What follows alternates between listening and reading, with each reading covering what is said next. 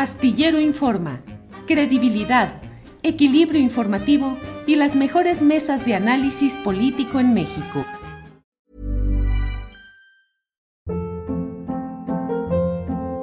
Hold up. What was that? Boring. No flavor. That was as bad as those leftovers you ate all week. Kiki Palmer here, and it's time to say hello to something fresh and guilt-free. Hello Fresh. Jazz up dinner with pecan-crusted chicken or garlic butter shrimp scampi. Now that's music to my mouth. Hello Fresh. Let's get this dinner party started. Discover all the delicious possibilities at hellofresh.com.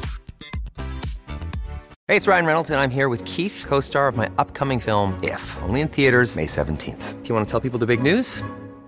All right, I'll do. Sign up now and you'll get unlimited for $15 a month in six months of Paramount Plus Essential Plan on us. Mintmobile.com slash switch. Upfront payment of $45 equivalent to $15 per month. Unlimited over 40 gigabytes per month. Face lower speeds. Videos at 480p. Active Mint customers by 531.24 get six months of Paramount Plus Essential Plan. Auto renews after six months. Offer ends May 31st, 2024. Separate Paramount Plus registration required. Terms and conditions apply if rated PG.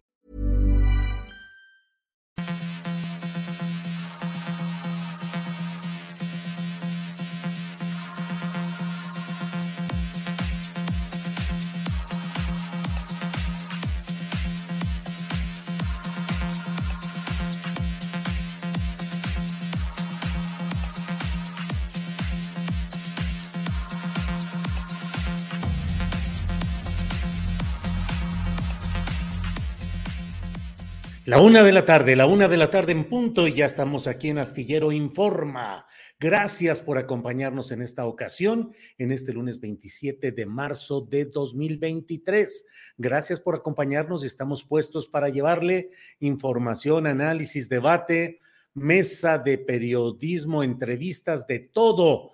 Dijiste que te subías para arriba o te bajabas para abajo. De eso y otros temas vamos a hablar en una, eh, pues, mini mesa, mini mesa, porque son 25 minutos los que tendremos con eh, eh, personalidades que conocen de estos temas lingüísticos, como son Violeta Vázquez Rojas, doctora en lingüística, y Estela Treviño, también doctora en lingüística.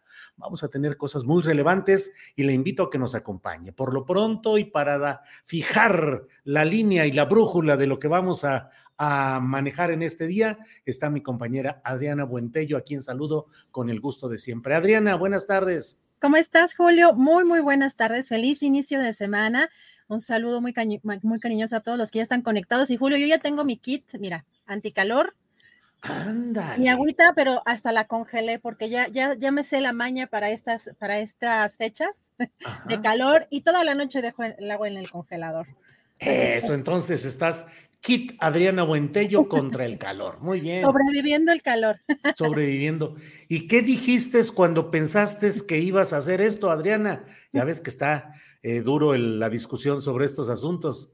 Fíjate, eso es muy interesante porque creo que eh, si algo bueno en términos generales, eh, cada quien tiene una percepción también muy diferente en lo político y de la gestión de cómo lleva su gobierno el presidente López Obrador, pero creo que una de las cosas muy importantes que pues ha sucedido con la llegada de este gobierno y que tiene que ver con eh, cómo la sociedad incluso se ve a sí misma y la reflexión, Julio, pues muchos nos dimos cuenta eh, y todavía nos damos cuenta de lo clasistas y racistas que hemos sido en general en, en diferentes aspectos y creo que esto es algo muy interesante eh, que está pues causando mucha polémica en las redes sociales, así que va a ser muy interesante esta plática, pero yo soy específicamente también de las que, híjole, si alguien escribía con mala ortografía, bueno, sí, con, con faltas de ortografía o pues mencionaban estas palabras fijistes, este, nadie o naiden, ¿no? Como que, híjole, te resistes mucho de pronto como, como aceptar eh, pues cuando tú fuiste educado de otra manera, pero el presidente hace señalamientos que me parecen muy importantes y también tendremos por ahí un segmento en unos momentos. Julio, pero ¿qué te parece si empezamos pues con todo este tema del plan B? Porque Julio, ya hay un plan C. Sí, adelante, adelante. Pues vamos a escuchar qué fue lo que dijo hoy el presidente, porque particularmente pues eh, lo que los señalamientos que hizo son en contra de este ministro de la Suprema Corte de Justicia de la Nación, Javier Laines, que señala que se extralimitó al frenar este plan B electoral, pero vamos a escuchar en qué consiste el plan C. Se piensa que este ministro se extralimitó, se excedió y pues se convierte en los hechos en el poder legislativo, porque la decisión que tomaron los diputados y los senadores la anula. Pueden haber este, interpretaciones a la Constitución, a las leyes, pero en realidad eso fue lo que hizo. Lo importante es saber por qué actúan así. Yo creo que la mayoría sabe que no es un asunto jurídico, es un asunto político. Y yo diría mercantil, porque lo que no quieren ni siquiera es que se apruebe la ley o que se declare constitucional la ley electoral. Lo que no quieren es que se reduzcan los sueldos. Claro, nosotros vamos a continuar por la vía legal y si al final rechazan la reforma electoral, hay un plan C, que no estén pensando que ya se terminó todo.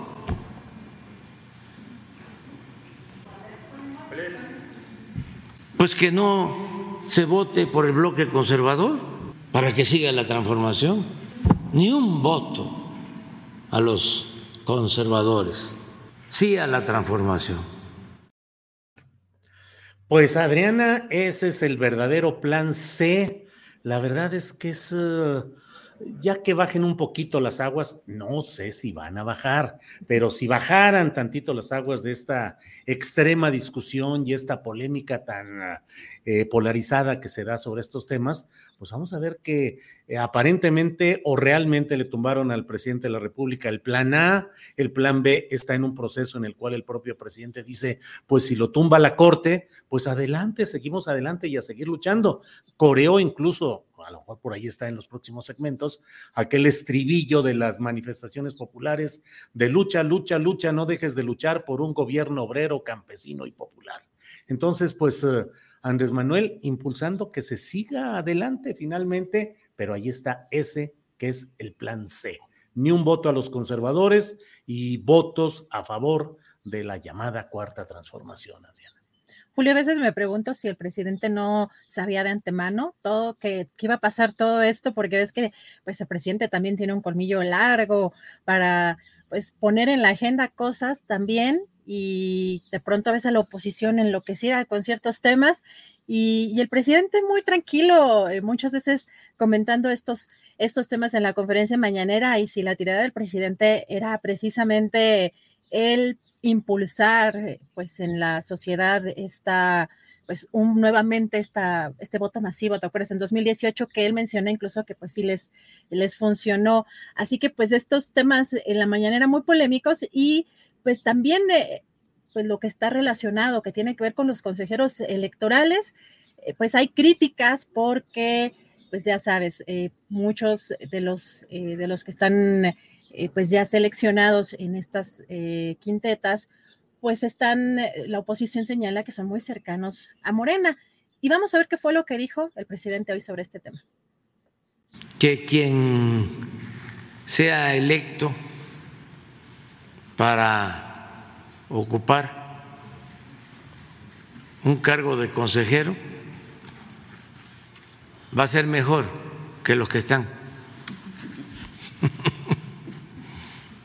cualquiera. Imagínense, este señor presidente, que ya se va, Lorenzo, que se va a hacer turismo político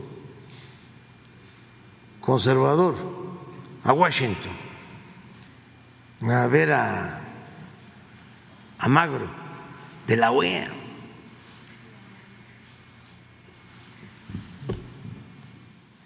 Pues claro que quien llegue va a ser mejor. O este otro consejero que afirma que el pueblo no existe. Imagínense en el Instituto Nacional Electoral, el encargado de promover la democracia, afirmando que no existe el pueblo. Entonces, si pertenecen, simpatizan con nuestro movimiento, pues no están impedidos si no lo prohíbe la ley. ¿Pero garantía la imparcialidad en el INE, presidente? Sí, sí, porque lo importante es que sea gente íntegra, honesta. No, no, no, no, no, eso de la experiencia es. Este, además, se hace un examen. Sí, se hace un examen. Pues la verdad es que está ahí todo este tema, Adrián, en el cual converge, por un lado, pues el evidente eh, parentesco y relación que tienen algunos de los principales personajes que están emergiendo en el proceso de eh, postulación de las uh, plantillas o para las próximas uh, eh, elección de cuatro consejeros, entre ellos a quien presidirá el consejo del INE en lugar de Lorenzo Córdoba. Y bueno, pues hay de cinco perfiles femeninos que están ahí, cuatro son abiertamente relacionados con la 4T, el quinto no tanto, aunque también tiene cierta relación. Y bueno, pues aquí está la discusión de fondo, Adriana Buentello, entre el pragmatismo político de quienes desean darle continuidad al proyecto llamado 4T y el propio presidente de la República dice, pues somos la mayoría de la gente que está en este proceso y tienen derecho a participar y a expresarse. Y por otra parte, quienes critican lo que tampoco ejercieron en su momento, que fue el buscar perfiles verdaderamente eh, apartidistas y verdaderamente ajenos a proyectos e intereses políticos. Todo el juego y todo el rejuego, Adriana, es la elección de 2024. No hay que perder de vista eso, que más allá de la argumentación y de las explicaciones y la oratoria y la retórica, en el fondo es la batalla concreta, pragmática de dos bandos en pugna por el control práctico de 2024. Adrián. Julio, yo me atrevería a comentar que pues, ser apartidista no me parece realmente tan viable. Quizá que no estén de manera tan cercana vinculados o de manera directa o exfuncionarios, a lo mejor de un gobierno, pero eh, no sé, me resulta un poco complicado el que sean perfiles apartidistas o que se mencionen así, porque incluso es hasta limitarte en las redes sociales,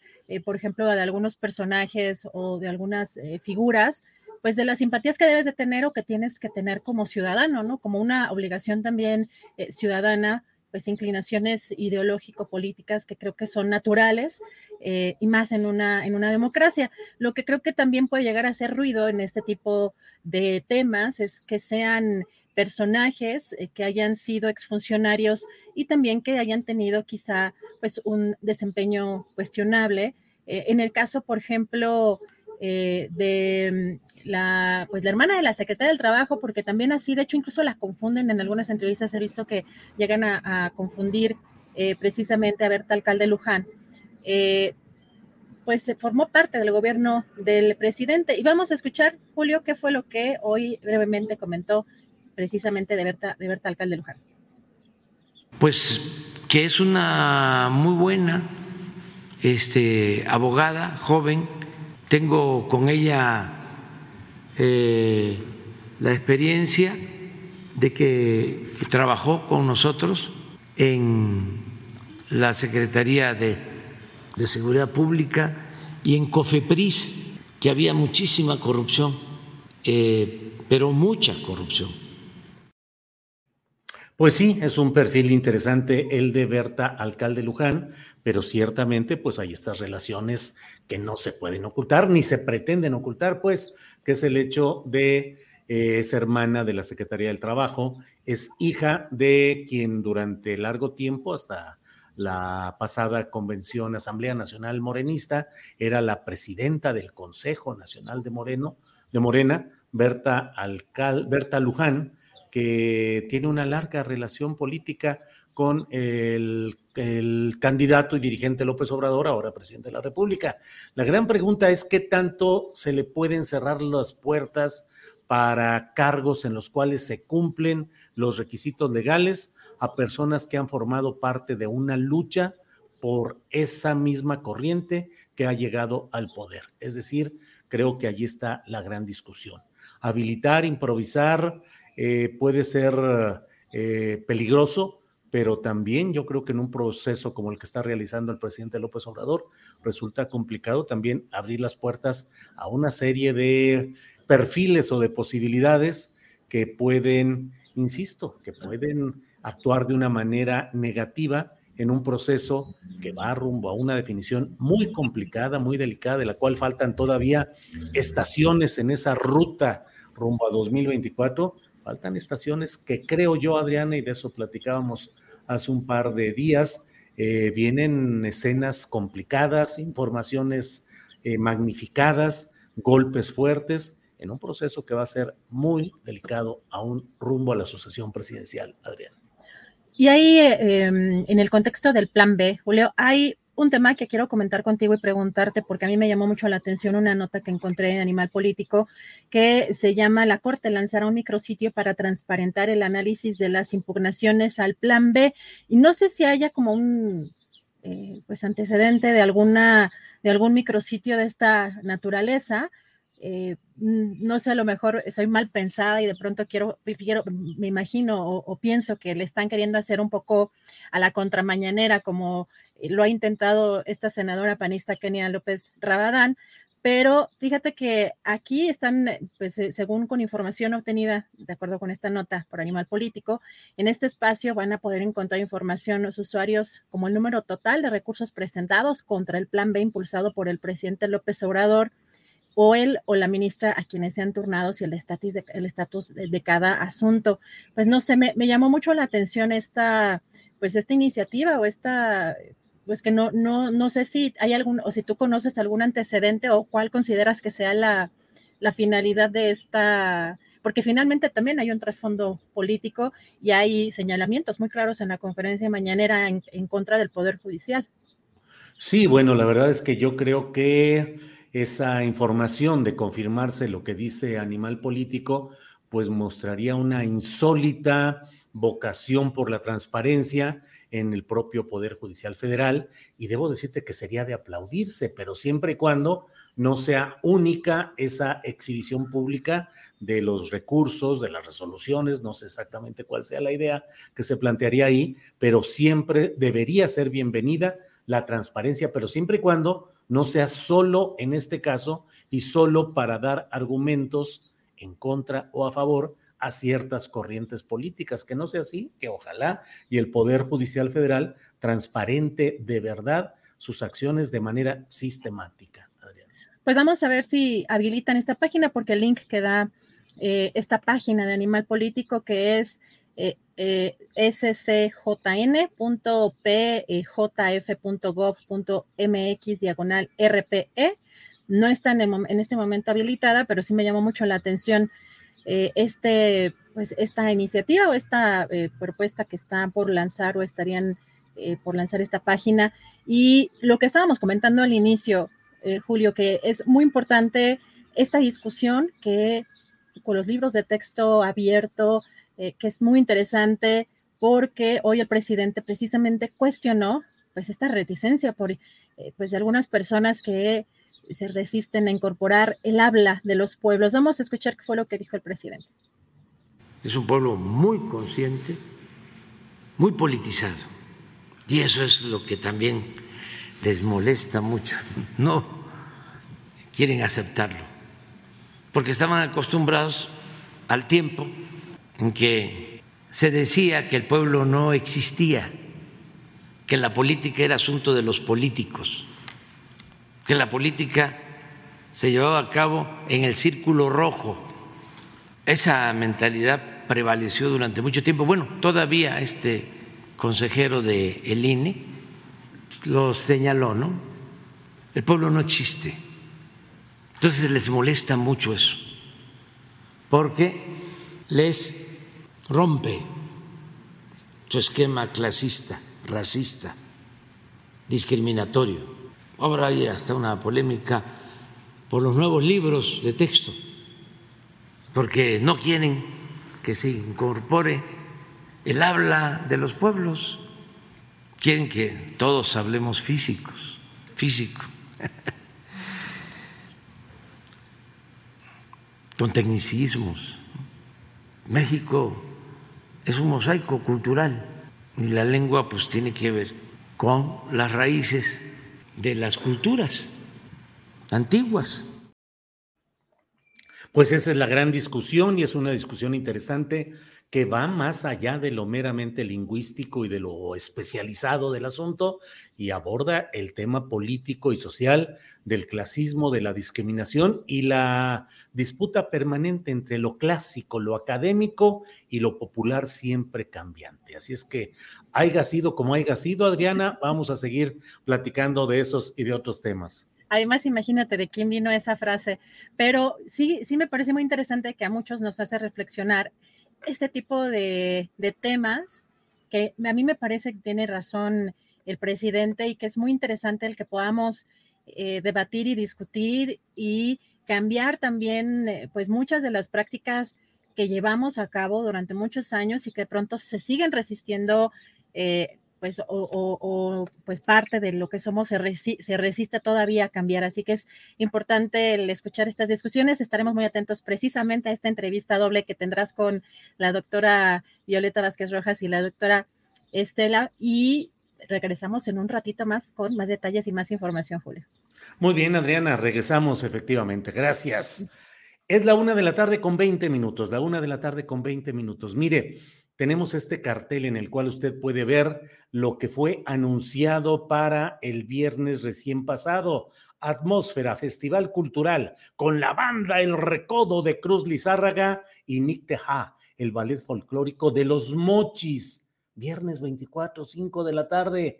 ¿Y qué cree que se lanzaron para allá mis compañeros Alex Fernanda y Juan Manuel Ramírez para hacer un reportaje sobre el primer año, el aniversario el primer aniversario del Aeropuerto Internacional Felipe Ángeles, el AIFA, y bueno, vieron lo que hay ahí, lo que opiniones y cómo está realmente ese aeropuerto a un año de inaugurado, pero también buscaron opiniones de estas personas de AOME que son bailarines que fueron invitados, supongo que sufragados por el gobierno de AOME para estar en este festival, pero bueno, pues en AOME está la lucha popular de resistencia contra la planta de amoníaco en la bahía de Huira. ¿Qué opinan los bailarines, quienes fueron invitados de AOME, que son habitantes de aquella zona indígena, son lloremes? ¿Qué dijeron respecto a la planta de amoníaco? Bueno, pues eso fue lo que investigaron Alex y Juan Manuel. Alex está con nosotros.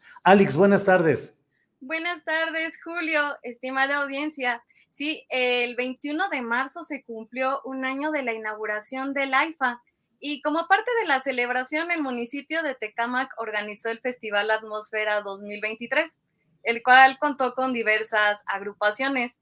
Y el equipo de Astillero Informa nos lanzamos para saber qué opina la gente sobre el AIFA y también fuimos al festival donde pudimos conversar con los danzantes que venían representando a Omen Sinaloa. A ellos los invitó la Universidad Autónoma Indígena de México y nos compartieron su opinión acerca de la planta de amoníaco que se pretende construir en Valle de Huira. Eh, si te parece bien, podemos ver el reportaje que hemos preparado con Juan Manuel Ramírez en cámara y en edición. Adelante, adelante, estamos bien atentos, Alex. Gracias. Muchas gracias.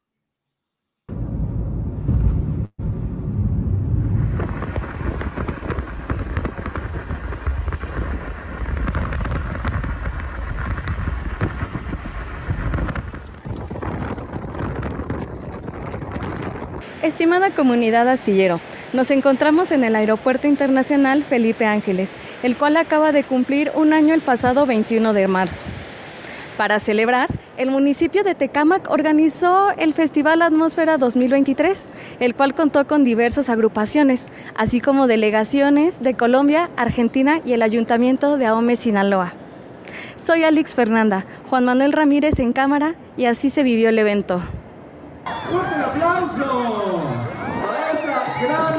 agrupación musical y por supuesto a las personas que engalanan el día de hoy es el gran festival Atmósfera, la gente bonita de Open, que tenga mayor ¿Usted ha viajado desde el Aeropuerto Internacional Felipe Ángeles? Sí. ¿Cuál ha sido su experiencia? ¿No la podría contar? Súper bien, súper bien. Comparado con el de la Ciudad de México, aquí es totalmente diferente, desde la atención de los, del personal hasta la tecnología. De hecho, el vuelo que hicimos para acá, pues nos trataron muy bien, nos trataron, de, digamos, con una sonrisa, pues. Me agrada la atención que te brindan, eh, las localizaciones muy rápidas, eh, algunos puntos estratégicos, eh, el poder tener un mirador para poder ver las, los aviones a comparación del, del aeropuerto de la Ciudad de México, pues creo que este sobresale.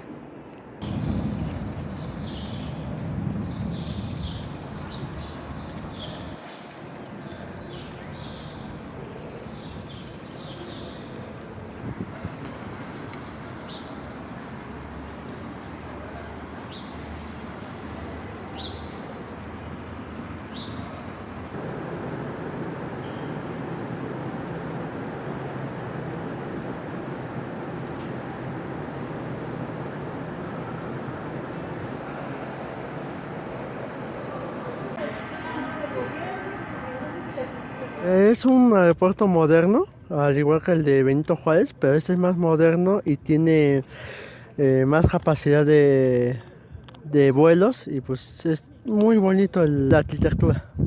Pues se ve bien ahorita que está nueva, no se había visto obras de esta magnitud. Pues en general la infraestructura se ve eh, moderno, se ve amplio, se ve bonito. Hace rato me estaba dando una vuelta para verlo y sí, la verdad sí, me, me agradó, de hecho me parece muy bien la, las instalaciones en general. La infraestructura se me ha hecho muy, muy bonito, buen diseño. La vanguardia me parece muy buen aeropuerto. Bien, pues la verdad me ha gustado mucho, el trabajo es bueno, las instalaciones están bien. Sí.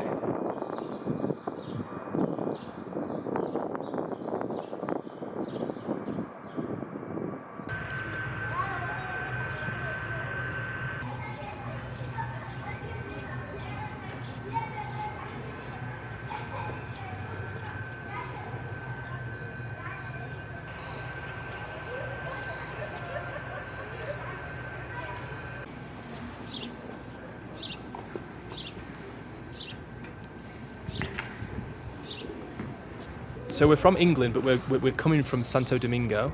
So we just spend a month in the Caribbean. We are uh, spending a month here in Ciudad Mexico, and then after that we don't know. So, so, so I believe that you have visited many airports all around the world, right? Yeah, I, I think so. How would you compare this one to the the ones you've met? I mean, it doesn't feel like an airport actually to me. It feels more, I don't know, it feels closer to maybe a museum or or something like that.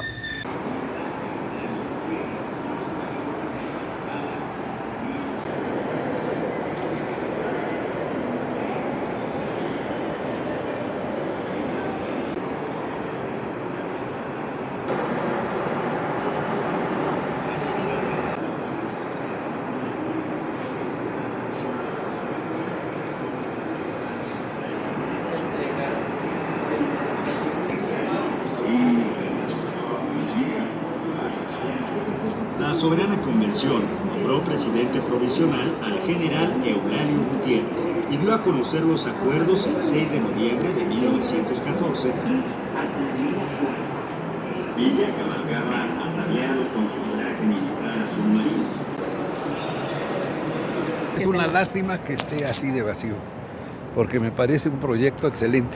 Yo conozco varios aeropuertos, acabamos de venir de Estambul y la verdad no le pide mucho a este.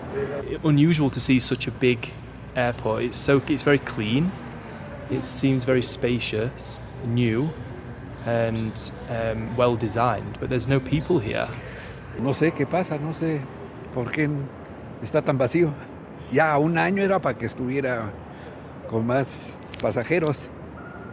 Esa es mi opinión. Pero la verdad vale la pena. Apenas está iniciando, como lleva un año, como dices y pues ahorita hay poca influencia de gente, pero espero que más adelante pues este, ya esté un poquito más este, lleno de gente y creo que sí, está bien, o sea, más hacia futuro me imagino que va a estar mucho mejor, ¿no? Sí le ve futuro, que va a seguir despegando. Yo digo que sí. Yo digo que sí tiene futuro porque ya han aventado más, más vuelos que hace un año que vine. Nada más había como unos 4 o 5 vuelos y ahorita en la actualidad ya hay más de 20, 30 vuelos.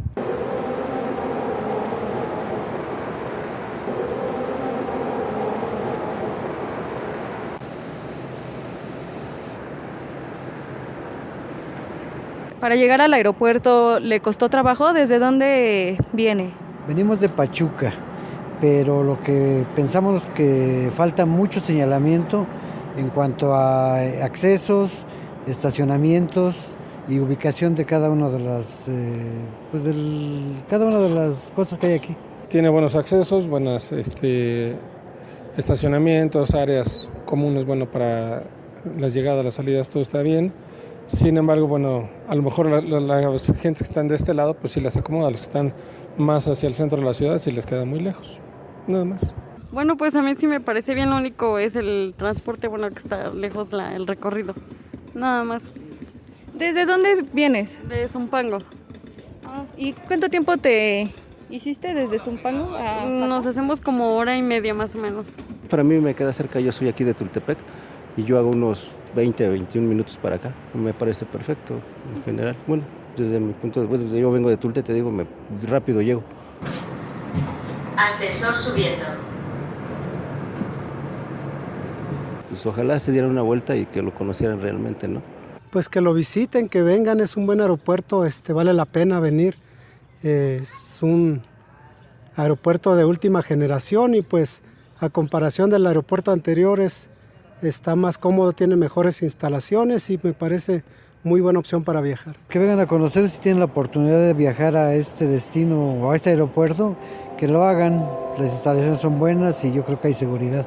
y está muy bonito. De hecho, pues cualquiera los invito a visitar este aeropuerto porque pues está muy bien, pues. Que vengan y que por ellos mismos comprueben lo que es esta magnitud de aeropuerto. Y los recibimos con las manos abiertas aquí en el municipio.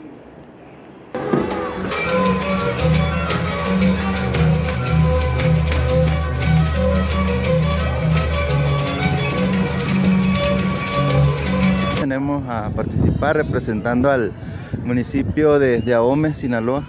Aquí al evento venimos por parte de la Universidad Autónoma Indígena de México, la UAIM. Nos dieron una invitación y pues aquí estamos. Y venimos más, que nada a representar lo que es nuestra cultura y mostrar un poco de lo- los conocimientos que tenemos.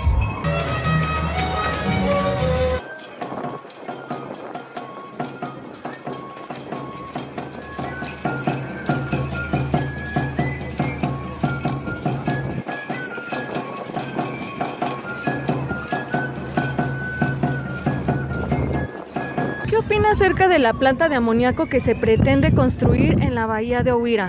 Este, pues mi sentir, ¿no? mi pensamiento, mi sentir, este, está a favor de que no, de que no se construya en el sitio que se supuestamente eh, ya está ubicado, ya se inició cierta parte y pues coincido con muchos, con muchas personas sobre ese tema de que no debiera estar allí tal, tal, tal empresa.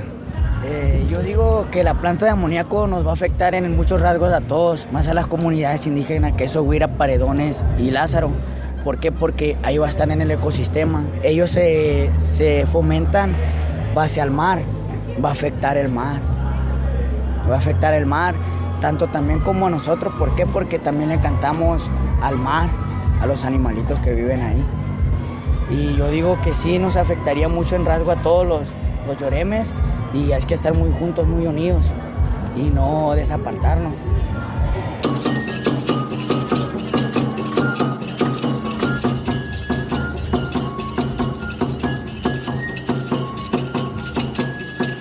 ¿Cómo ocurrió la, en- la encuesta para que se pudiera construir? Yo coincido que no fue lo más, eh, ¿cómo se puede decir? Formal, limpia, derecha, porque a leguas se notó en algunos lugares, ¿no? Me tocó a mí como participante, como miembro de la comunidad de, un, de un centro ceremonial, pues donde iba a estar la consulta y, el proceso de votación también y pues ahí fue muy claro, muy evidente algunas actividades, algunas acciones que pues a mi ver, ¿no? a mi sentir, a mi percepción, pues creo que no, no deberían de haber sido así como fue. Pues. Por mi parte yo opino que fue un pues, total fracaso de, por parte del gobierno que es corrupto más que nada. Eh, muchos, muchos hermanos que supone que estaban, se vendieron pues por una simple despensa nomás para aceptar eso, pues no fue una consulta legal, no una fue una consulta derecha, firme, no fue una consulta que dijeran que cubriera todas las leyes, todas las normativas bien directas.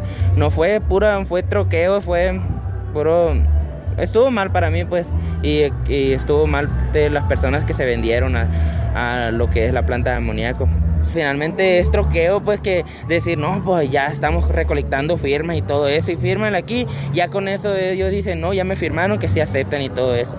A de cuentas fue corrupción, fue todo por abajo del agua, fue cegado para nosotros, pues, y pues sí estuvo mal, pues.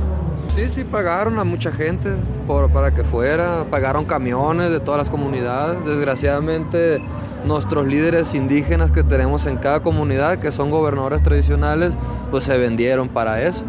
Y todo el mundo lo sabemos, toda la comunidad Lloreme sabemos eso. Entonces, pues desgraciadamente ellos aceptaron, pero somos más mayoría los que no queremos que se haga eso. Pues. Es la mayoría del trabajo que hay ahí en esas comunidades. Eh, se dedican a la pesca y entonces se va a acabar todo eso.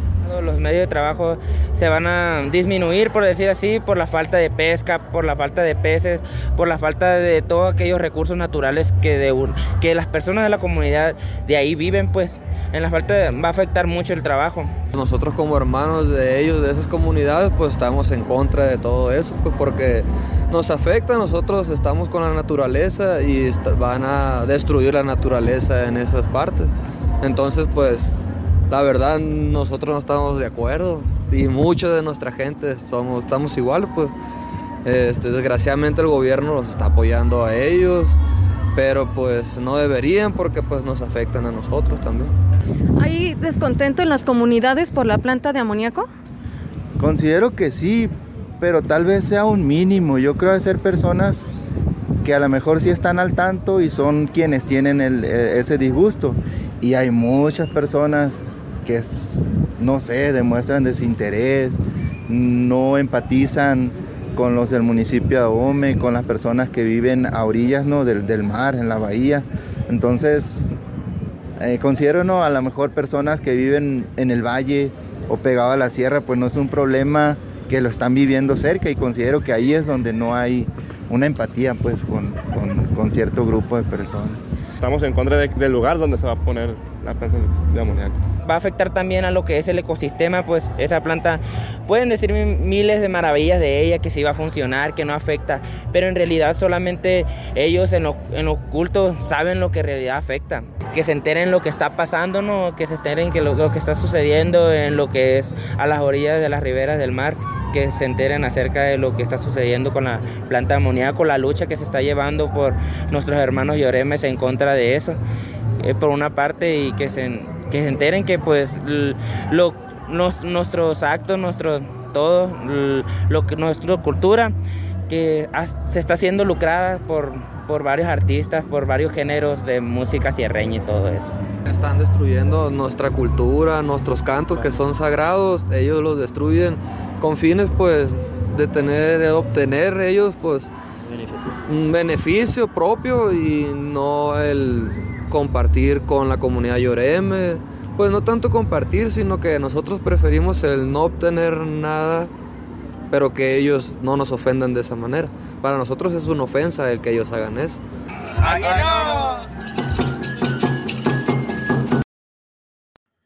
Bueno, pues este ha sido el video reportaje que han hecho Alex Fernanda y Juan Manuel Ramírez, a quienes damos las gracias por haberse pasado toda esta tarde y noche en este festival del primer aniversario de la operación del Aeropuerto Internacional Felipe Ángeles. Alex Fernanda y Juan Manuel Ramírez eh, tuvieron eh, la visión periodística de ver que este festival tenía eh, pues el patrocinio del municipio de Ahome, Sinaloa, en Tecámac, Estado de México, y respecto al AIFA, pues muy bien la solidaridad del gobierno de Sinaloa y del municipio de Ahome, pero ¿por qué o para qué? No lo sabemos. Lo único cierto es que Alex Fernanda y Juan Manuel Ramírez decidieron preguntarles lo que iba, lo que opinaban sobre la pretendida instalación de una planta de amoníaco en la bahía de Ohuira. Eh, con lo que hubieran dicho ellos, eso íbamos a transmitir.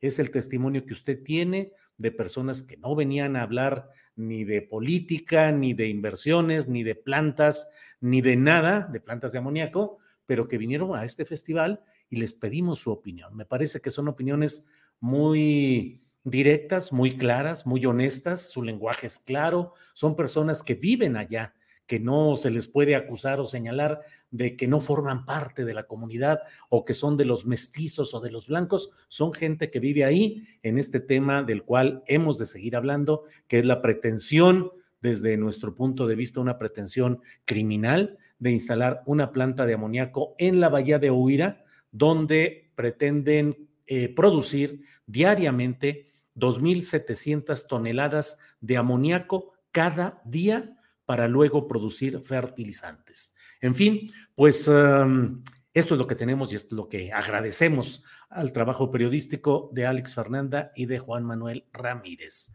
Bueno, déjeme ver si ya estamos listos para nuestro siguiente em, tema. Aún no, pero déjeme ir eh, leyendo por aquí Fernando Rosales dice, es indudable que la situación actual del AIFA se deriva por los intereses de los grandes eh, intereses, los intereses de los grandes capitales de la corriente neoliberal. Em, yo soy tepehuana, dice, así nos toca a todos los que provenimos de etnias indígenas, siempre pisoteando y ofendiendo a nuestra gente. Eh, Martín de Jesús Silva Balbuena dice, gentes como estos jóvenes deberían gobernar México. Eh, eh, em, dice Emanuel Alcapone, el gobernador es un morenista que no ha hecho nada, Arturo Durazo, y pues por eso con necedad de la instalación de planta contaminante. No, Emanuel Alcapone, sí es gobernador de Morena, pero se llama Rubén Rocha Moya, es el gobernador de Sinaloa. Usted se refiere no a Arturo Durazo, sino a Alfonso Durazo, que es el gobernador morenista también de Sonora. Entonces, bueno, pues es lo que hay por aquí. Eh, Alma BL dice, gracias, señor Julio, por su reportaje. Muy bien, pues estamos ya listos para nuestro. Mire usted, le agradecemos mucho a Paola Corona, que siempre nos honra con su presencia, su asistencia, el seguimiento de nuestros programas luego nos envía apoyos económicos que mucho le agradecemos. Paola, muchas gracias por este apoyo. Gracias por esos reportes, dice Paola Corona, y nosotros le decimos, Paola, gracias a ti por todo el apoyo y por seguir nuestro trabajo. Mm, Iván Becerra también envía un apoyo económico que le agradecemos. Y bueno, vamos ya de inmediato a nuestro siguiente espacio, que es una entrevista con Jacaranda Correa, periodista y conductora de Canal 22. Los lunes usted sabe que estamos aquí para que Jacaranda Correa nos ayude a remover las neuronas. Jacaranda, Jacaranda Correa, buenas tardes, ya está por ahí. Déjenme ver un segundito porque la cuestión tecnológica, como siempre, nos anda aquí haciendo ruidito. Ya la vi que está conectada, pero eh, no está entrando claramente el Internet. Vamos a esperar unos segunditos. Es la una de la tarde con 42 minutos. Eh, déjeme un poco ir eh, comentando acerca de lo que por aquí nos dicen. Excelente invitada, Jacaranda, toda una intelectual de verdad nos dice Azurbanipal. Bueno, eh, Elena Jiménez dice, me encantó AIFA, salió mi vuelo de ahí, es fantástico. Mm, mm, mm. Julián Falcón dice, intentaron comprar, comprar a los bailarines de Aomove con una paseada, pero no lo lograron, dice Julián Falcón. Pues sí, hombre. Eh, miren, Gustavo Hernández dice, ¿por qué no indicas tú, Julio, dónde instalar la planta de amoníaco? Gustavo Hernández, pues yo quién soy para decir dónde se instale. Lo que sí puedo hacer es darle voz, tribuna y foro a quienes están en contra porque defienden su comunidad, su biodiversidad, su historia, su cultura, como es la comunidad Lloreme, que está alrededor de la bahía de Huira, y dar voz y tribuna a las denuncias de las supertrampas y engaños que hicieron el gobernador Rocha Moya, el presidente municipal de Ahome, Gerardo Vargas Landeros, y funcionarios del gobierno federal del presidente López Obrador. Lo tengo documentado, lo he mostrado, lo he comentado una y otra vez. Bueno, estamos ya, de inmediato está ya Jacaranda Correa. Jacaranda, buenas tardes. Hola, querido Julio, ¿me escuchas? Otra vez me falló aquí la plataforma no, no, no. StreamYard, no sé qué sucedió. Sí te escuchamos bien. Perfecto. Todo bien, todo bien. Todo perfecto. Bueno, me conecté por el celular, espero que no me vaya a entrar la traicionera llamada, porque si no, imagínate, nudo problema. Pero bueno, aquí ya estamos, mi querido Julio. Sí, Jacaranda, muchas gracias como siempre. Y bueno, siempre esperando para ver a cuál son intelectual vamos a mover y a remover hoy las neuronas. Jacaranda Correa. Pues mira, fíjate, mi querido Julio, que hoy quisiera hacer unas reflexiones sobre un tema que me parece importantísimo y que tiene que ver con, que tiene muchas aristas, muchos eh, recovecos, posibilidades de entrarle al tema, y es ni más ni menos que la crisis del agua. Em, creo que se dice mucho que vivimos esta crisis por, por un impacto ¿no? del cambio climático en los, en los ciclos eh, hídricos y hay una insistencia que a mí no me gusta, que es todo este, esta carga ¿no? hacia los consumidores, consumidoras, de que tenemos muy malos hábitos, que tenemos que ahorrar agua, porque si no, pues esto nos va a afectar este, terriblemente. Pero ojo, aquí yo insisto, como ya lo he hecho con otros temas, que justamente apuntan a este tipo, digamos, de los abusos de el tema de, los recursos naturales y que es cargarnos la, la responsabilidad. Aquí este, creo, Julio, que tiene una buena parte de responsabilidad las autoridades, legisladores, mucha gente que no le ha querido entrar al tema. Y ahora, mira, yo creo que eh, quiero comentar algo, fíjate, a propósito de que puse un, post este fin de semana, en donde yo hablaba de la crisis del agua en la Ciudad de México, abrí como varios, este, digamos que varias posibilidades, ¿no? Y una de ellas decía que eh, me, impactó, me impacta mucho cómo se han incrementado los cobros del agua en este momento, Julio, o sea, un cobro de, eh, al 100% o al 200% en nuestros recibos. Hubo mucha gente que me, que me contactó incluso por, em, por mensaje directo en Twitter para mandarme copias de sus recibos y diciéndome que efectivamente eh, tenían cobros excesivos y bueno, no es consuelo, como dicen, consuelo de muchos, este... Mm, consuelo de tontos, para exactamente, porque a mí, así es, porque a mí también ya me sucedió, entonces a partir de ahí empecé a, a, investigar, pero debo decir, a propósito de todo lo que se desató ahí en, en las redes sociales, que SACMEX es la punta del iceberg, Julio, o sea, el problema digamos que en términos de la disponibilidad del agua, eh, tiene que ver por una mala distribución y por el acaparamiento de algunos. O sea, SACMEX es la empresa que distribuye, que nos distribuye el agua, pero aquí tenemos algo que venimos arrastrando desde hace más de una década y es que nadie se ha querido comprometer a, reformar y a, crear esta, eh, una ley general de aguas, porque la que tenemos la Ley Nacional de Aguas data de 1992, o sea, Carlos Salinas de, de, Gortari, y en un periodo que benefició a los mercados, en donde nuestro derecho al agua se comprometió justamente por darle todo el apoyo a pues empresas privadas en donde el Estado se desatendió. Es una ley que ya no corresponde a nuestra realidad. Y aquí, Julio, el gran problema es como lo, lo advirtió esta mm, esta organización de, agua para todos, donde está el doctor este, Moctezuma y muchas organizaciones académicos de la UNAM, de la UAM, eh, es que al no haberse aprobado esta ley, porque la que tenemos, repito, es, es la, eh, la, ley de, de, aguas nacionales que data del 92, y en donde nuestro derecho al agua está comprometido. Y lo más interesante, Julio, es que esta ley lo que hizo fue poner al agua como un eh, tema de seguridad nacional, por lo que si cualquier ciudadano o ciudadana quiere pedir información a Conagua, no tenemos ningún tipo de acceso porque está prohibido por esa ley, ¿no? O sea, algo que contraviene nuestro propio derecho, porque aquí ya se había hecho una modificación desde el 2012, pero los diputados de Morena que se comprometieron el año pasado y que le iban a entrar con este, este colectivo de agua para todas y todos, pues nomás no quisieron este, regular ni legislar. Y mira, es muy interesante porque esta ley es una ley que tendría que, protegernos a todos y lo que ocurrió es que como no se aprobó el año pasado, por más que insistieron estas organizaciones, es que el riesgo, y lo advirtió el doctor Moctezuma y lo acabamos de ver ahora en la ciudad, es que se empezaron a hacer pequeñas leyes en la ciudad, en las ciudades, diversas ciudades, y estas leyes en vez de mejorar los problemas, los empeoraran.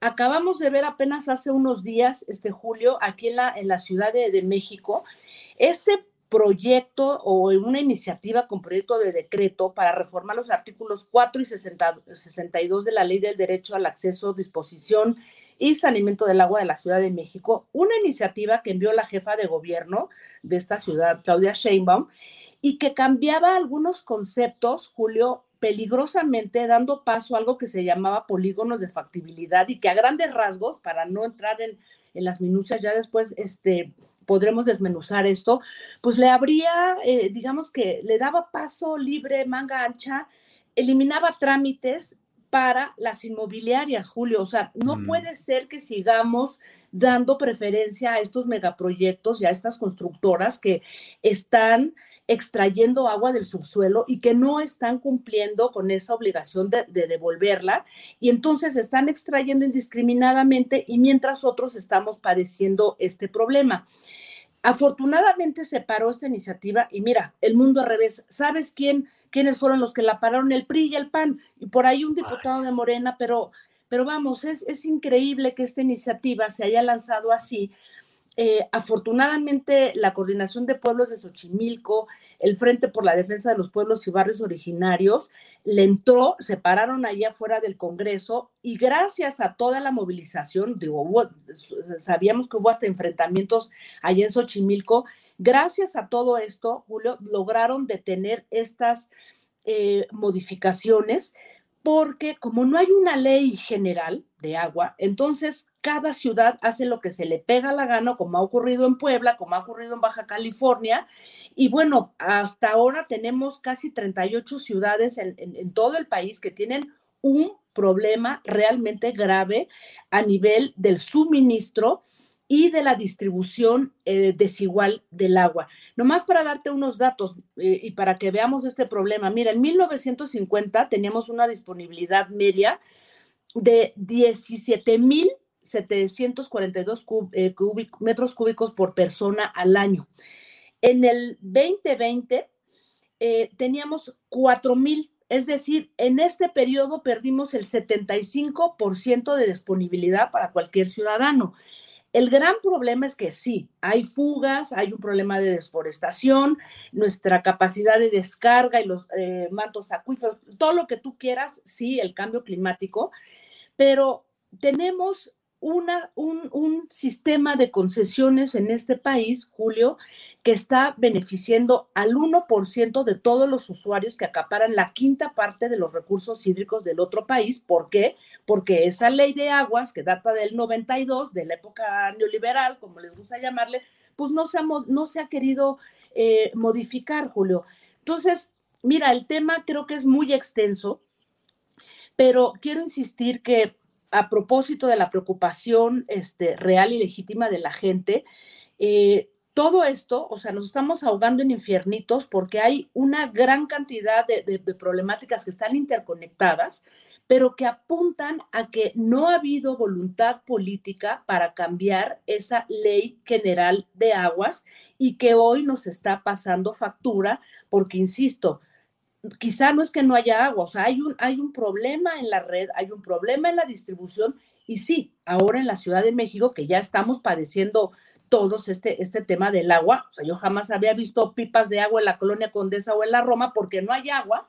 Y además de que no hay agua, te cobran lo doble, Julio. Entonces, creo que aquí eh, sí tenemos que revisar ese tema. Yo solamente quería dar hoy algunos eh, apuntes, Julio, porque me parece que, que, es algo que nos está afectando de manera muy directa ya a, a cada uno de nosotros y pues ahora sí que el destino nos alcanzó, mi querido Julio. ¿Cómo ves?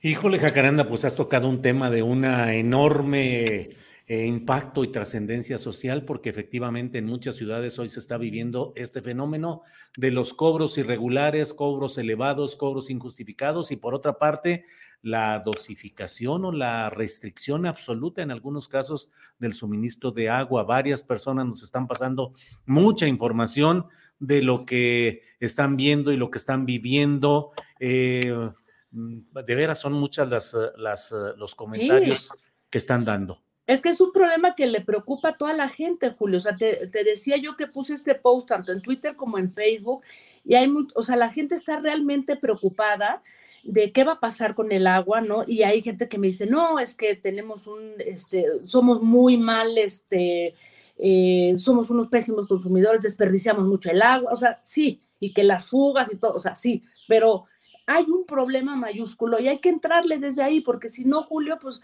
nada más nos estamos ahogando en infiernitos, se tapa por aquí, por allá, y va a pasar esto que ya había advertido el doctor Pablo Moctezuma en su momento desde el año pasado, que se van a crear estas pequeñas leyes, como en Puebla, que está privatizada casi el agua, o Baja California, ¿te acuerdas lo que, lo que ocurrió allá también este, con, con esta empresa cervecera? En fin, hay un, una gran cantidad de, de problemas, y yo la verdad es que sí creo que le voy a entrar a este tema porque a mí también me interesa muchísimo y, la gente, pues, o sea, vi la respuesta de, la gente, me sorprendió muchísimo, o sea, de, personas que me estaban mandando hasta sus recibos de, mira lo que pagaba hace un año y mira, ahora se incrementó el 200%. Y a mí también, repito, a mí también ya me pasó eso, ¿no? De cómo es posible que haya un incremento del 100% y lo curioso es que SACMEX te pone en el consumo. Si hace un año consumías 20 mil este, litros eh, al bimestre, de la noche a la mañana te duplicaron a 40 mil, nomás para aumentarte el costo y además no hay agua. O sea,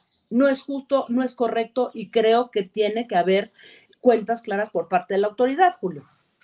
Pues eh, Jacaranda, gracias por tocar este tema y ojalá podamos incluso ver cómo podemos periodísticamente abordar el tema con más amplitud. Eh, gracias por todo, Jacaranda, y seguimos en contacto. Muchas gracias por esta ocasión, Jacaranda. Al contrario, querido Julio, un abrazo fuerte y que tengas una muy buena semana. Nos vemos pronto. Gracias, Jacaranda. Hasta pronto. Hasta luego.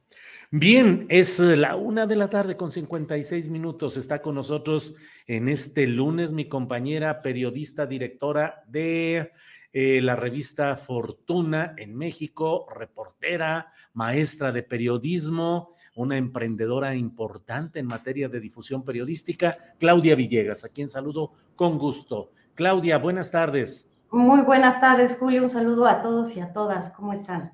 Bien, Claudia, disculpa que nos retrasamos unos minutitos, pero se nos vienen luego las complicaciones técnicas y eso nos va eh, generando que nos vamos demorando en algunas cosas. Claudia, ¿de qué nos vas a hablar hoy en estos días tan complicados a nivel mundial y nacional en términos de economía, de finanzas, de todo, Claudia. Sí, Julio, no te preocupes por el tiempo, vámonos rápido si te parece. No, no, no, tú tienes tu tiempo sin problema, no, no. Muchas gracias, Julio. Bueno, quiero platicarles sobre el Banco del Bienestar. Este fin de semana en la, en la revista Proceso hicimos un reportaje sobre qué está pasando con este Banco del Bienestar que ha tenido transferencias año con año para hacer crecer sus sucursales. ¿Te acuerdas, Julio, que se dio a conocer que el Wells Fargo Bank, que es por cierto el cuarto banco en Estados Unidos, ya no iba a dar el servicio con Banco del Bienestar? El Wells Fargo tiene una red de eh, comercios y de bancos mediante los cuales se cobran aquí las remesas. Remesas que, por cierto, han crecido en los últimos dos años al menos 40%. ¿Qué publicamos en la revista Proceso?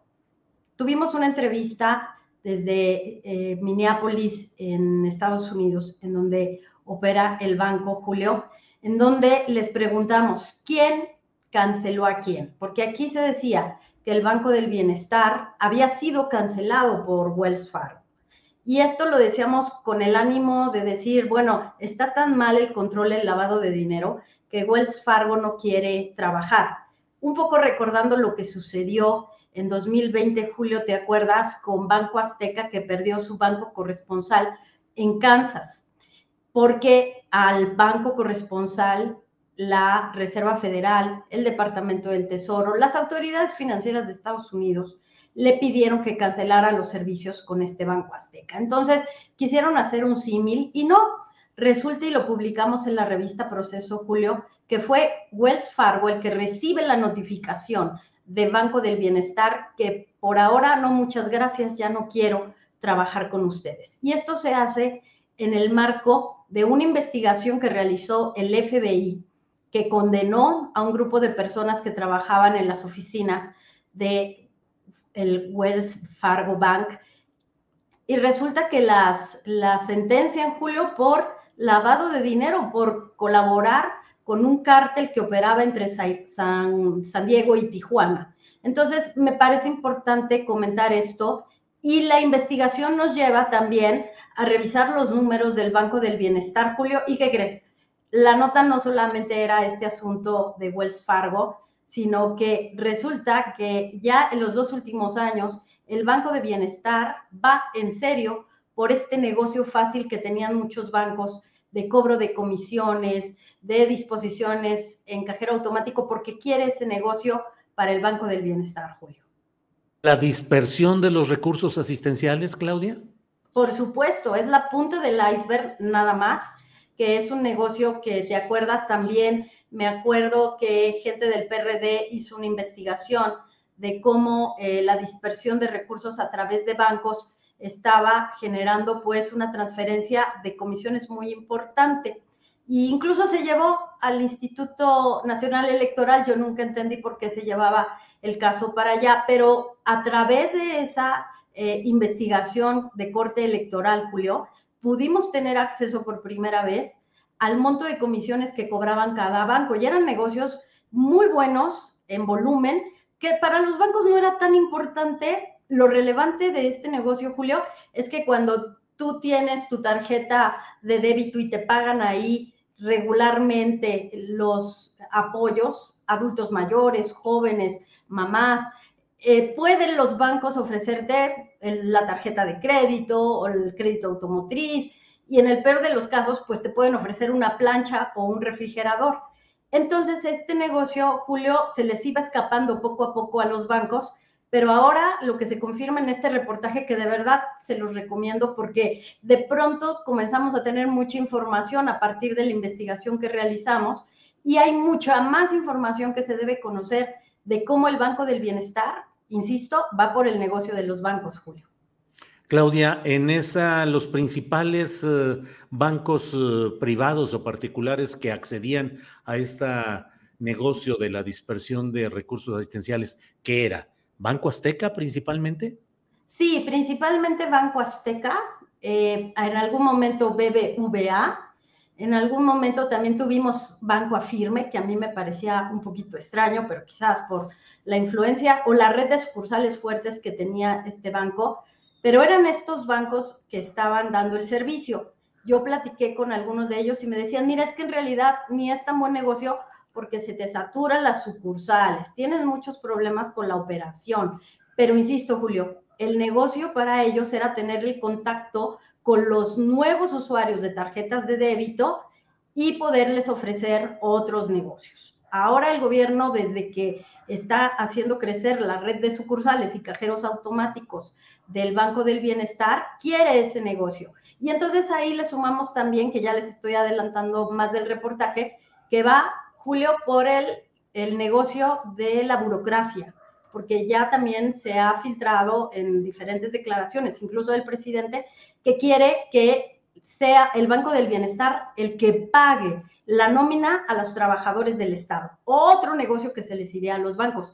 Quiere también que los integrantes de las Fuerzas Armadas usen el Banco del Bienestar. Entonces, ir sumando negocio para que el Banco del Bienestar, que muchos dijimos, y me incluyo, va a ser un elefante blanco, opere y que estas 8 millones de cuentas se pasen, eh, pues puedan llegar incluso a los 12 o 13 millones de cuentas, Julio, que fue lo que se tuvo hace 2011. Entonces, de verdad les recomiendo que, que revisen este reportaje en proceso porque nos va a ayudar a entender cuál es la lógica de hacer crecer sucursales del gobierno federal, porque ya llevamos tres años de transferencias de partidas presupuestales, Julio. Claudia, a los eh, críticos o adversarios de este proyecto de expandir y darle mucha fuerza al Banco del Bienestar dicen que no tiene mayor respaldo que la palabra o la postura del gobierno federal en turno, que no tiene el respaldo de los otros bancos que están siendo desplazados. ¿Qué sucede ahí, Claudia?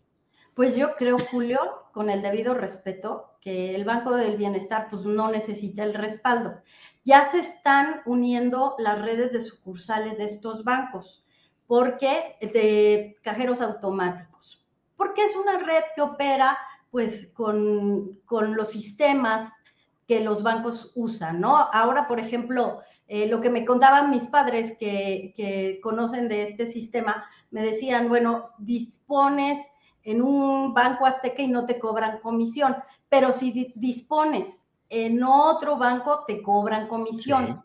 Entonces, ahí está el tema de cuáles son los convenios que tiene el Banco del Bienestar para operar. La crítica de los detractores es que ahora cuando cancelas, por ejemplo, también corresponsales bancarios, que son terminales, puntos de venta en una tiendita o en una farmacia, vas a obligar, Julio, a que la gente camine más porque no hay suficientes sucursales. La otra crítica es, si ya hay una red de bancos, ¿para qué creas una? Esto también nos dicen es la banca social. La banca social que no va solo por las comisiones, sino que va por el servicio a una comunidad. Otros críticos dirían, Julio, que también es proselitismo, ¿no? Que también es para fortalecer la imagen del gobierno ante las comunidades. Entonces, Julio, bueno, pues el tema da para mucho y creo que tenemos que seguir analizando. Claudia, a reserva de lo que desees agregar, como siempre, agradecidos por tu presencia. ¿Nos queda todavía algo por ahí de comentario, Claudia? Sí, Julio, el 30 de marzo el Banco de México va a tener que darnos a conocer, bueno, va a, va a dar su decisión de política monetaria.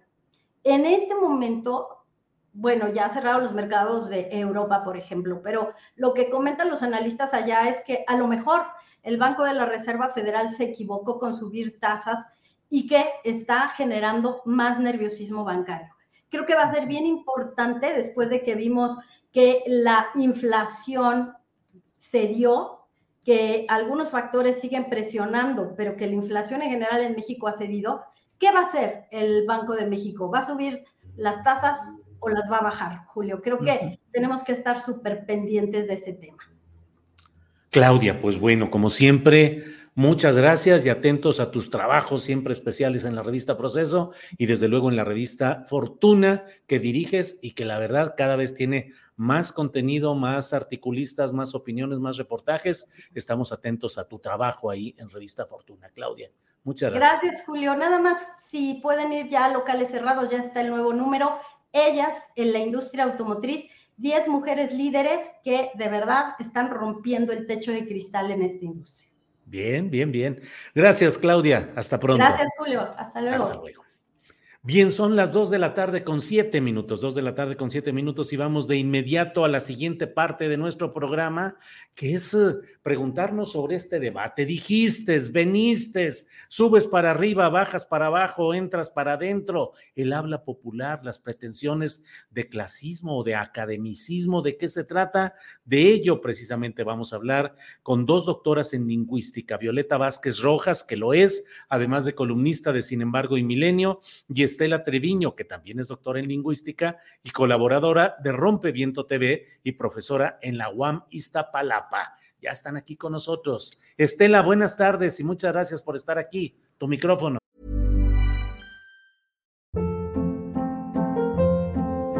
Hold up. What was that? Boring. No flavor. That was as bad as those leftovers you ate all week. Kiki Palmer here, and it's time to say hello to something fresh and guilt-free. Hello Fresh. Jazz up dinner with pecan-crusted chicken or garlic butter shrimp scampi. Now that's music to my mouth. Hello Fresh. Let's get this dinner party started. Discover all the delicious possibilities at hellofresh.com. Hey, it's Ryan Reynolds, and I'm here with Keith, co star of my upcoming film, If, only in theaters, May 17th. Do you want to tell people the big news? All right, I'll do it. Sign up now and you'll get unlimited for $15 a month in six months of Paramount Plus Essential Plan on us. Mintmobile.com slash switch. Upfront payment of $45 equivalent to $15 per month. Unlimited over 40 gigabytes per month. Face lower speeds. Videos at 480p. Active Mint customers by 531.24 get six months of Paramount Plus Essential Plan. Auto renews after six months. Offer ends May 31st, 2024. Separate Paramount Plus registration required. Terms and conditions apply if rated PG.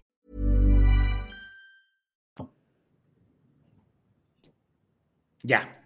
Buenas tardes, Julio. Buenas tardes, Violeta. Buenas tardes a toda la audiencia o auditorio, como oímos también. Muchas gracias Desde por ahí la invitación. empezamos. Gracias, Estela. Violeta Vázquez Rojas, gracias. Buenas tardes. Hola, buenas tardes. Gracias por la invitación, Julio, y gracias por la oportunidad de estar aquí con, con Estela, que es una colega muy admirada y muy querida.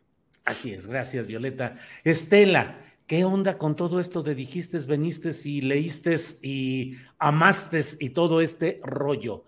¿Es una discusión con sentido político y social excluyente, discriminatorio, o es necesario que se mm, norme la manera como se expresan este tipo de verbalizaciones? ¿En presencia de qué estamos, Estela Treviño?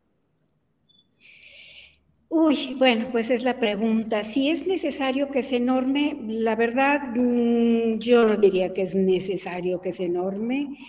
Desde luego que el, lenguaje en este sentido es un asunto político, hay políticas lingüísticas, hay toda una decisión desde, digamos, la al, al menos qué tipo de contenido eh, se ofrece y desafortunadamente eh, la gramática normativa, la que establece las normas del buen hablar y del buen escribir, pues es la que ha predominado eh, en la enseñanza de las escuelas.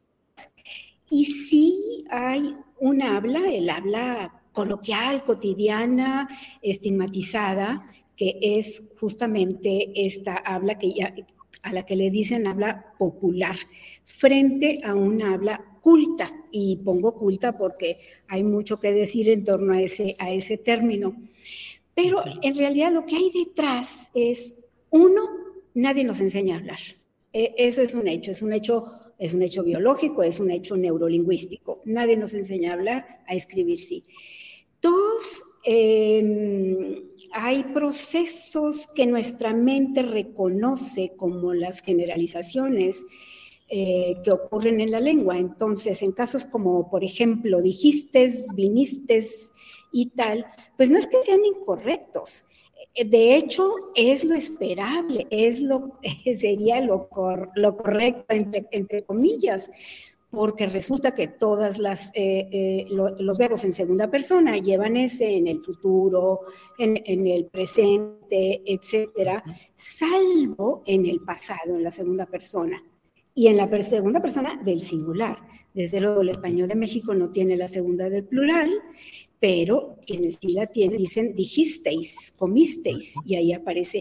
Y nuestro cerebro dice, la regla es. Uh -huh incluir la S. Eso es lo esperado. Y como ese ejemplo hay muchísimos otros. Sí. Y para no gastarme mucho tiempo, hay algo que me parece muy importante, muy interesante de Bourdieu, que dice, bueno, ante la pregunta que le presentan de usted, ¿qué lenguaje oral enseñaría? Y dice, uh -huh. wow, hay que enseñar un lenguaje oral. ¿Quién decide entonces claro. cuál lenguaje oral enseñar? Claro. Pero como claro. dije en un principio, realmente el lenguaje oral no se enseña. Sí. Bien, bien, Estela, gracias. Violeta Vázquez Rojas. Violeta, ¿en qué etapa de esta discusión vamos? Que ya lleva, eh, ha sido intensa en estas horas recientes, pero ¿cuáles son los elementos que destacas de lo que estamos viviendo en este tema, Violeta? Bueno, primero que nada hay que reconocer que en este tema, esta coyuntura en específico tiene dos aristas, ¿no? Tiene una arista económica y una arista ideológica. Y en el lado económico, que es un contexto que no debemos negar, digamos, no debemos dejar de observar, es que estamos en el momento en el que van a salir los nuevos libros de texto de, este programa que se llama La Nueva Escuela Mexicana y la, eh, la Cámara de la Industria Editorial Mexicana no ha oído nada acerca de los contratos que debe tener con la CONALITEC, la Comisión Nacional de Libros de Texto Gratuitos y entonces están muy alterados porque al parecer están perdiendo esta concesión que es un negocio millonario. Hay que recordar que la Conalitec hasta hace poco, eh, digamos que imprime por el, que, manda a imprimir este, millones de libros, por, ahí de 180 millones de libros en, en 2021, solamente produjo el 5% y el resto lo producen las, eh, las industrias de esta Cámara de Empresas Privadas. Entonces, ese es el contexto económico en el que se está suscitando todo esto, ¿sí? Está, está despertando una serie de campañas, no solamente este, la que vimos recién de Carlos Loret, sino que previamente una del Reforma, en el que se está poniendo en entredicho los contenidos de estos textos, pero es más bien por una motivación económica. Ahora, segundo, el, aspecto ideológico que me gustaría destacar es que lo que están haciendo estas campañas es eh, asusar ¿no? el prejuicio que tenemos en esta sociedad por la manera como se nos ha enseñado eh, la lengua y como se nos ha enseñado que hay una habla o una lengua correcta y una lengua incorrecta.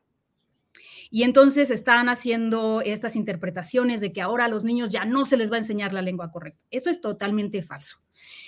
Eh, a mí me gustaría nada más para, para los, los, que nos escuchan hacer una distinción eh, muy pertinente que ya señaló también Estela entre la norma lingüística, ¿sí? que es algo así como lo que viene siendo el, el correspondiente al manual de Carreño de la lengua, es decir, una, una cierta, una, un conjunto de normas, no de reglas, sino de normas que dictan lo que se espera en una, eh, en una interacción, una comunicación formal o en medios de comunicación o en una comunicación académica. Eso es lo que le llaman la norma culta. En realidad es una variedad de español eh, muy fija y que fijan las academias y eso es lo que se ha dado a llamar español correcto, pero es apenas una variedad de muchísimas variedades que tiene el español, ¿no? Eh, el español tiene tantas mm, variedades, digamos, no podemos ni siquiera decir cuántas variantes tiene el español, porque cada quien habla de acuerdo con la comunidad lingüística a la que pertenece, y esa comunidad lingüística está eh, delimitada por características socioeconómicas, etarias, regionales, profesionales, etcétera. ¿sí? Entonces, no es verdad que hay una variante que es correcta y todas las demás que son incorrectas, ¿no? Eso es lo que nos han enseñado en la escuela. Y eso es algo que estos libros de texto están tratando de remediar, ¿no? De no, de no asignar esos juicios de valor a las diferentes maneras de habla, sino más bien de distinguirlas de acuerdo con sus funciones.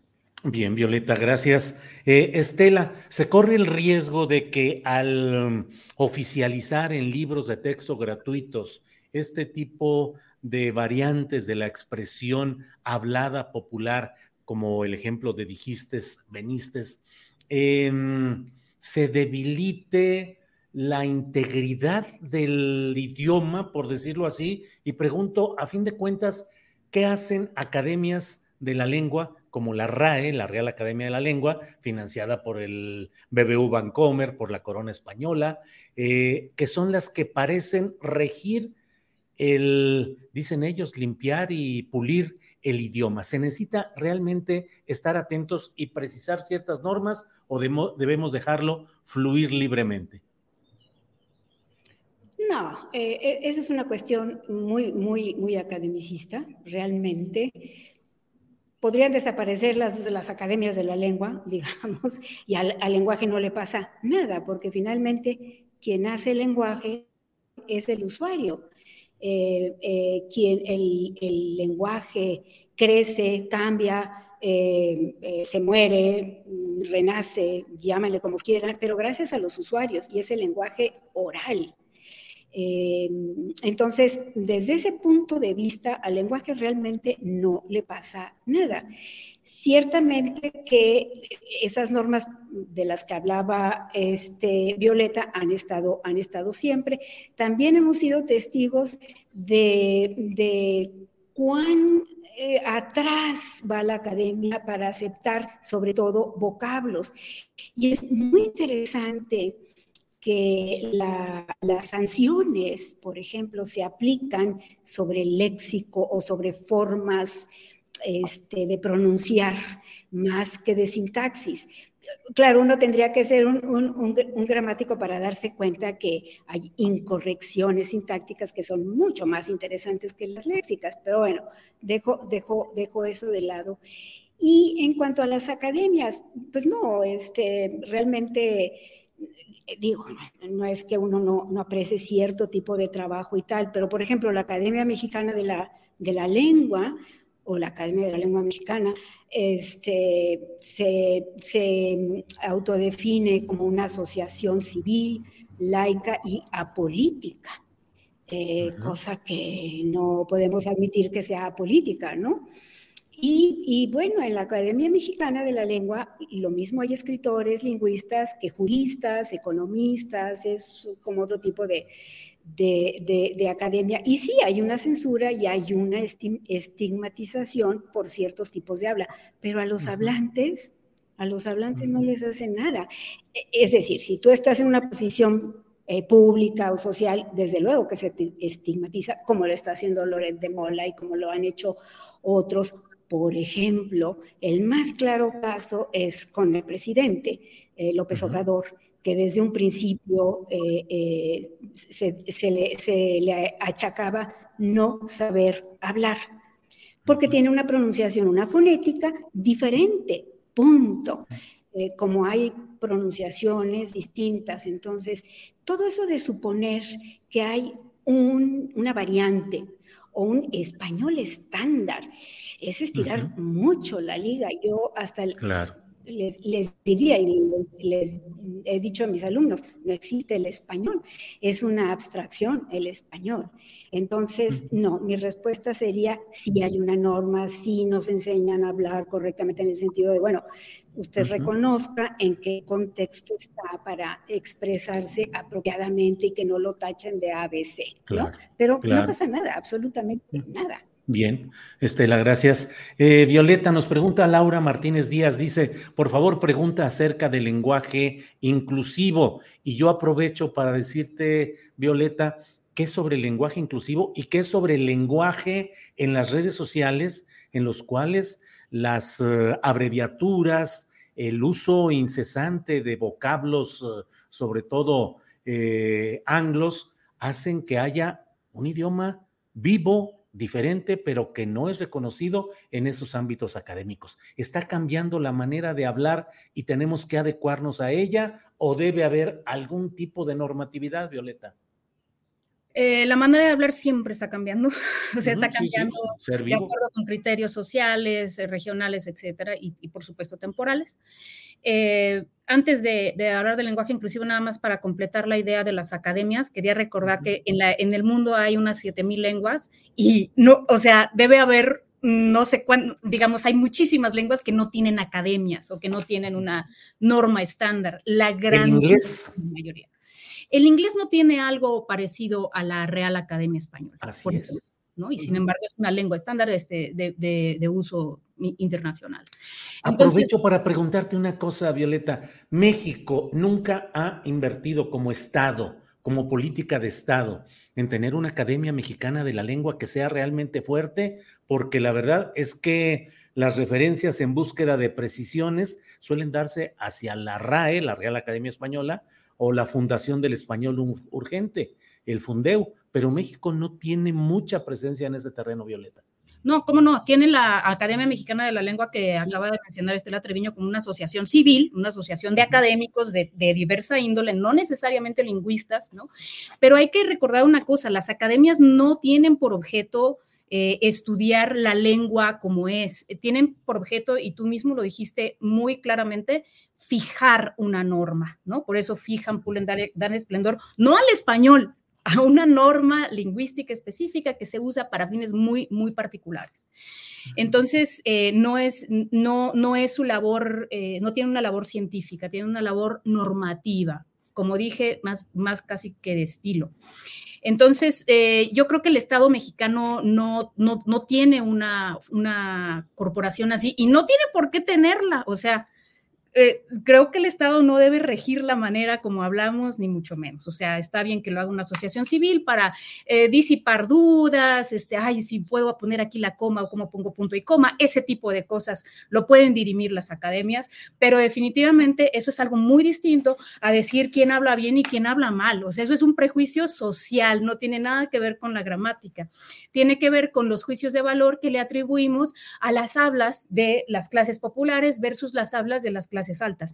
Y justamente hace rato estábamos este, hablando de, de que incluso las, eh, en las aulas de las clases altas, este, digamos, eh, con educación universitaria, etcétera, también hay muchos rasgos que se salen de la norma, ¿no? Este, por ejemplo, hacer la concordancia de habían problemas, eso es algo que no es español normativo, eso se sale de la norma de la academia de quien quieras. Sin embargo, no es un rasgo estigmatizado. Quien lo dice no es objeto de burla, mientras que alguien que dice nadie, eso sí es objeto de burla y dicen que es un rasgo de ignorancia. Pero si te das o cuenta. Hubieran, tan generalizado el hubieran Sí, el hubieran, el habemos, ¿no? O sea, todas esas, es decir, hay rasgos que se salen de la norma, pero hay unos que, como dice Estela, están estigmatizados por pertenecer a las clases populares y hay otros que no lo están porque pues, simplemente no tienen ese rasgo de clase. Entonces, eh, la, distinción que se hace entre el lenguaje correcto e incorrecto a menudo lo que marca es más bien esa distinción social y no el apego, no el apego a la norma. Eh, y sobre lenguaje inclusivo, yo lo único que voy a decir sobre lenguaje inclusivo, y, es lo que eh, como siempre me ha, gustado ese tema, es que siempre se dice que, fíjate, las gramáticas realmente son reglas inconscientes, o sea, los hablantes no tenemos la regla del subjuntivo, así como que, a ver, ¿cuándo se usa el subjuntivo? ¿No? O sea, eso es algo que, bueno, ya, después los, lingüistas tienen que explicar, pero los hablantes usamos perfectamente el subjuntivo sin saber exactamente, eh, digamos, explícitamente cómo. Se supone esto lo decía Saussure desde el inicio de la lingüística, que los hablantes no manipulamos la gramática de la lengua, sino que más bien, como dijo Estela, la adquirimos y la usamos. Pero en el lenguaje inclusivo me parece que hay un buen ejemplo de los hablantes tratando de meterse con la con una marca gramatical, ¿no? que es la, marca de género. A mí por eso me parece que es un intento, digamos, este, muy novedoso, ¿no? De, lingüísticamente. Sin embargo, por la misma razón, no estoy segura de que sea un cambio que se vaya a terminar fijando en las prácticas lingüísticas a largo plazo. Bien, gracias. Violeta, em, a fin de cuentas, estamos en presencia de un debate político respecto al uso de estos términos en momentos uh, de mucha polarización en el debate electoral partidista? Eh, ¿Crees que se está usando este tema con propósitos uh, en ese sentido de descalificaciones electorales o políticas? Eh, ¿Me preguntas a mí? Ah, a Estela, perdón, perdón, a Estela, sí. Bueno, sí, yo concuerdo con, Violeta, hay una fuertísima carga eh, eh, política, sobre todo del lado de la, de la, vamos a decir, de la ideología, hacer creer que en los libros de texto este, no solo es... Eh, autorizar o digamos escandalizarse porque se, no se sanciona un uso determinado de la lengua, sino que aunado a eso está esta idea de que se quiere adoctrinar a los niños. Y el caso que menciono, por ejemplo, es el de enseñarles que es todo en conjunto. Creo que sí hay una intención A ver, ahí se nos, se está, se está. Estela, Estela. ¿Ahí estamos? Sí, ahí estamos, Estela. A ver, sí, ahí estamos. ¿Sí? Ok, yo sí, los veo, los oigo perfecto. sí, adelante, por favor. sí. sí, creo yo que es una cuestión eh, este, eh, muy clara eh, en contra de, de, las políticas de la CEP y de la 4T, No, no, seamos eh, eh, ingenuos. Eso. Y en cuanto a lo del lenguaje inclusivo, eh, que aunque no me lo preguntaste, coincido con Violeta, yo veo muy difícil que se consolide un cambio. Es enorme la implicación de, eliminar, por ejemplo, un rasgo eh, que se propaga así por todas partes en el español, que es el de la marca, el de la marca de género. Sin embargo, a nivel léxico, sí que ya se sienten, sí se, ya se sienten ciertos cambios, ¿no? Por ejemplo, eh, empezar a normalizar el uso de, ciertas palabras como colectiva, este, entre otras, y esos van siendo cambios, igual que esa ya necesidad de, decir niños, niñas, eh, eh, en, el, en el hablar y en el escribir, estar consciente, se ha hecho una conciencia de incluir. Y es una cuestión que responde a, una, un fenómeno patriarcal muy fuerte, es una reacción fuerte y yo creo que más que, más que justificada. Eso es lo que yo podría decirte.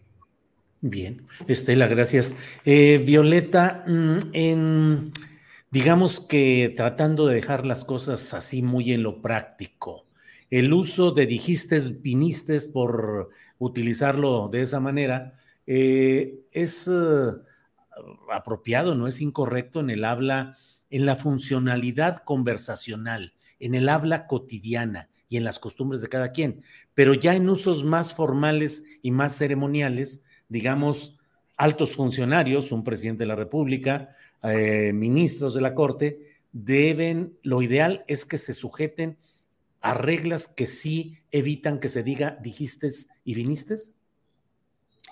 Mira, el, gran estudioso de la conexión entre variables sociales y variables lingüísticas, que se llama William Labov, tenía esta frase que dice, no hay individuos de un solo estilo. Nadie tiene solo un estilo de hablar todo el mundo, todos los hablantes, van acomodando su manera de hablar a la situación, a lo que les exige la situación. Entonces, hay situaciones más formales, menos formales, mm, eh, situaciones donde estás hablando con comunidades de habla distintas, discurso público. Entonces, cada una de estas situaciones exige o, en cada una de ellas se espera una diferente conducta lingüística. Y los hablantes somos muy buenos para identificar eso. Eso se llama competencia comunicativa también. somos muy buenos para saber qué es lo que se requiere en cada situación. Hay marcas, Julio, que se pueden conscientemente, se pueden suprimir. ¿no? O sea, hay gente que puede conscientemente suprimir su dialecto de dijistes y convertirlo en un dijiste eh, dependiendo de la situación algunas personas pueden. No todo el mundo puede. O sea, yo he hablado, por ejemplo, con gente ah, de, clase muy alta y me doy cuenta de que vienen de extracción popular porque dicen pizza y no porque o sea, simplemente no lo pueden controlar, no es algo, es algo que ni siquiera están conscientes, ¿no? Pero ese, esas pequeñas señales, digamos, ¿no? Los, los hablantes somos muy eh, perceptivos para saber que ese es un rasgo de clase social y entonces que esta persona viene de este estrato, etcétera. No todo el lenguaje, y casi me atrevo a decir la mayor parte del lenguaje, no está eh, disponible a la manipulación consciente. Entonces, más bien, yo creo que de lo que se trata, más, de, más que enseñarle a la gente, y en estas, en estas situaciones no digas dijiste o no uses la S final, que es, es una marca gramatical que aparece ahí automáticamente por el mismo proceso que ya nos explicó Estela.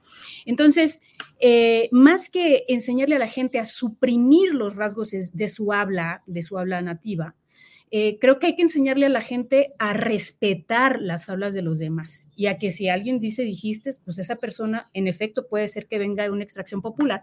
Eso no la hace ignorante, ni la hace incapaz, ni la hace este, incapaz de desempeñar un cargo. ¿no? Entonces, más bien, la educación tendría que ir por otro lado, más que modificar las maneras de habla, sería modificar nuestras actitudes ante las diferentes hablas, las diferentes maneras de hablar el español. Gracias, Violeta. Estela, ya estamos en la parte final. En este tema el, se nos ha ido como agua el asunto, hay muchos comentarios, la gente está deseosa de muchas preguntas y muchos señalamientos, pero ya llegamos a la parte final. Estela, dos minutitos que nos digas tus conclusiones de todo este debate y las perspectivas de qué cosa positiva o negativa puede surgir a partir de esta coyuntura de discusión. Estela. Yo creo que algo muy positivo es justamente lo que acaba de decir Violeta, ser consciente, e, es decir, yo creo que nos vamos a hacer más conscientes de cuando menos de darte, de darte cuenta de que estás estigmatizando a alguien por cómo habla. Eh, y dejar de encasillar este tipo de habla con este tipo de clase social, además, obviamente, con, con una actitud elitista o clasista, si, si se quiere. Yo creo que eso puede, eso puede dar como resultado toda esta discusión, todo este ir y venir con, con, con gente como Loret de Mola, puede dar como resultado esta conciencia, cuando menos tener el conocimiento de que hay distintas hablas, punto, y aceptar que hay distintas hablas, distintas pronunciaciones que son en totalmente eh, naturales. Entonces, ese, me parece que es un una, una, buena seña y yo creo que sí es muy importante hablar del lenguaje eh, en estos términos y en otros términos. Es un campo que difícilmente eh, se toca, que difícilmente se trata porque es un campo eh, político, porque, es un, porque el discurso importa. y qué es esto del, del lenguaje que damos por sentado, pero que criticamos o que, o que nos gusta o que no nos gusta. Se vale que nos guste o no como eh, la manera de expresarse.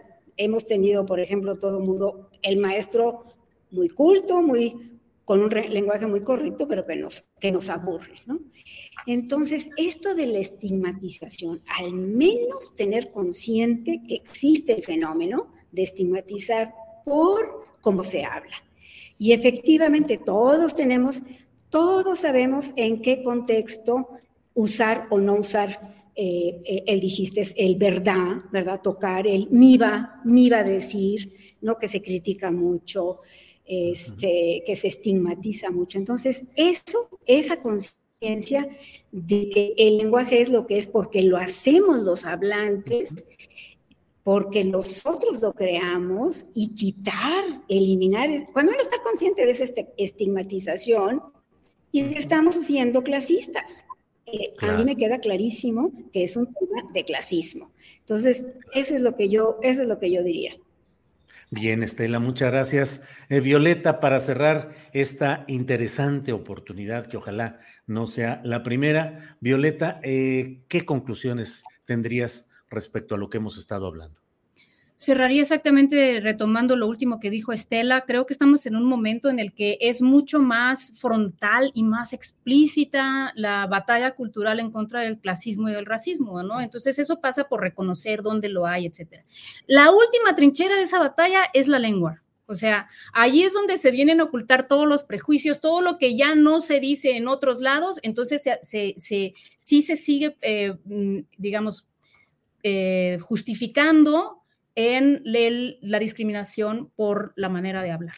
Entonces, este es como, digamos, el último bastión de eh, la lucha contra el, clasismo y el racismo y hay que hablar de ello, ¿no? Eso, es, eso me parece que es positivo.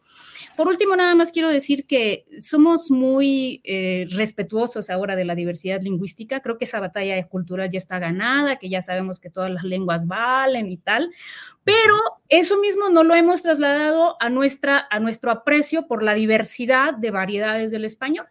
Entonces, es la misma ideología, la ideología que dice que hay mejores lenguas que otras, que hay lenguas primitivas y lenguas de cultura, que es una ideología completamente errada y que hemos tratado de erradicar, es la misma ideología que permea detrás de hay variedades de habla o variedades de español que son de ignorantes y hay variedades de español que son de gente muy preparada. Es exactamente la misma ideología y si vamos a desmontar una, pues vamos a desmontarla toda. Violeta, muchas gracias. Muchas gracias a las dos. La verdad es que quedan muchos temas, preguntas por hacer, pero bueno, el tiempo se nos va. Estela, muchas gracias y buenas tardes. Muchas gracias, Julio. Muchas gracias, Violeta. Buenas tardes. Hasta luego. Gracias, Violeta. Gracias y buenas tardes. Julio, Estela, qué placer platicar con ustedes y gracias a la audiencia por escucharnos. Muy bien, muchas gracias y hasta pronto. Gracias. Eh, son las 2 de la tarde con 36 minutos, 2.36, y vamos de inmediato con nuestros compañeros de la mesa de periodistas de este lunes 27 de marzo de 2023, mesa de periodismo con muchos temas interesantes y ya están ahí. Jorge Meléndez, Jorge, buenas tardes. Buenas tardes, un abrazo a Salvador Frausto, no por la barba azul, sino porque eh, no pude ir a su cumpleaños porque andaba fuera, pero sé que cumplió 15 años y le mandamos un abrazo. Yo me enteré, Jorge, de que cumplió sus 15 años, bailó su fiesta como, 15, como quinceañero, este, partió plaza y tuvo una audiencia y una participación ahí de muchos amigos que lo estiman, que lo aprecian y que fueron a felicitarlo en ese día. A don Salvador Frausto, que aparece aquí ya como barba azul. Salvador. Así es, Julio. Muchas eh, gracias, muchas gracias, Jorge. Pues sí, ya 15 años se dice fácil, pero este, y viéndome más joven aún, ¿no? Sí, sí, claro, claro. Pero además te la pasaste muy bien, Salvador. así es, así es, Julio, con buenos, con buenos amigos y ya con la, con la barba doblemente azul, de dos tipos de azules. Eh, eh, a ver qué tal. ¿Y por qué dos eh, tipos de azul? Porque el señor que me la pintó este, puso una, un, un, tinte de una manera y otro de otra y este, para cambiarlo un poquito, a ver qué tal. Está bien, está bien, Salvador. Gracias. Jorge Meléndez, de inmediato vamos a entrar con el tema que está calientito, que es lo del plan B, pero en particular el proceso que ya está muy encarrilado respecto a la designación de cuatro nuevos consejeros, las acusaciones de la oposición al obradorismo de que son familiares, relacionados, subordinados a la 4T, quienes podrían llegar, particularmente enfocan las baterías contra la presunta eh, favorecida para ser presidenta del INE, que es Beatriz eh, alcalde Luján. ¿Qué opinas de este proceso y de todo este jaloneo, Jorge? Bueno, primero es muy interesante que un solo ministro diga no va el plan B. ¿Y por qué no? Lo discutieron entre los ministros y lo dijeron. Hay incluso un debate que el artículo 105, sección primera, no plantea estas controversias para que las resuelva la Suprema Corte de Justicia de la Nación, pero ya se hizo y el plan B queda pues en, iba a decir yo en el limbo, pero como dicen que ya no existe el limbo, ya no, queda ahí en suspenso, congelado, pero los otros 10 ministros ¿qué dirían al respecto? Pues no lo sabemos. Entonces, un solo ministro ya dijo, esto no avanza y yo creo que nos vamos a ir hasta el 2024 con lo que ya tenemos. Y eso se embona con los que ya están elegidos, con los 20 elegidos, para poder ser eh, los nuevos miembros de la del Instituto Nacional Electoral, porque el primero de el próximo mes de abril, pues se van cuatro claro. de ellos. Sí. Y todo se centra en esta muchacha, pero pues yo creo que nadie va a alcanzar las dos terceras partes. Y se, irían entonces a la insaculación. La la famosa tómbola, ¿no? Entonces, ¿por qué se pone el acento ahí? Bueno, se pone el acento porque la señora Berta Luján ha sido importante en Morena, su hija Luisa María Alcalde, creo que ha hecho un buen papel en la Secretaría del Trabajo. Algunas y algunos la asocian con Claudia Sheinbaum, que podría ser ella la que le dé el espaldarazo para recuperar parte de la Ciudad de México, ganar desde luego, pero recuperar varias alcaldías que se perdieron en la Ciudad de México. Claro. Y la asocian con su papá, Sí, con Arturo Alcalde, un abogado laboralista muy presente y famoso, sí, así es. Muy famoso y muy eficaz. yo digo que eh, en Radio Educación, donde yo estuve, fue nuestro abogado. Desde sí, que abogado de muchos, de muchos sindicatos. porque hubo una discusión grandísima ahí en Radio Educación, si nos metíamos al CENTE o no nos metíamos al CENTE, si éramos sindicato independiente. Claro. Y él dijo, no, métanse al CENTE y de la lucha en el CENTE.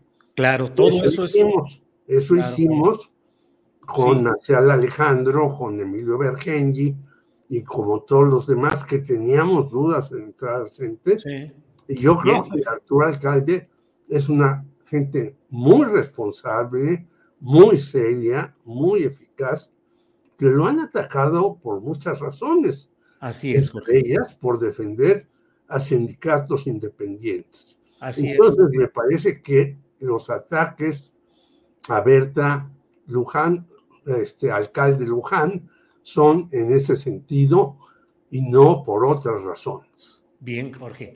Salvador Frausto, ¿qué opinas? Por cierto, yo dije Beatriz, alcalde Luján, y desde luego es Berta, alcalde Luján, corrijo. Salvador Frausto, ¿cómo ves este proceso de que va a llevar a las nuevas consejerías, cuatro nuevas consejerías, y de ellas la presidencia, que hasta ahora todo apunta, habrá, habrá que ver cómo le van a hacer, porque si es tómbola, pues igual no sale exactamente Berta alcalde Luján como nueva presidenta. Pero ¿cómo ves todo el proceso, Salvador?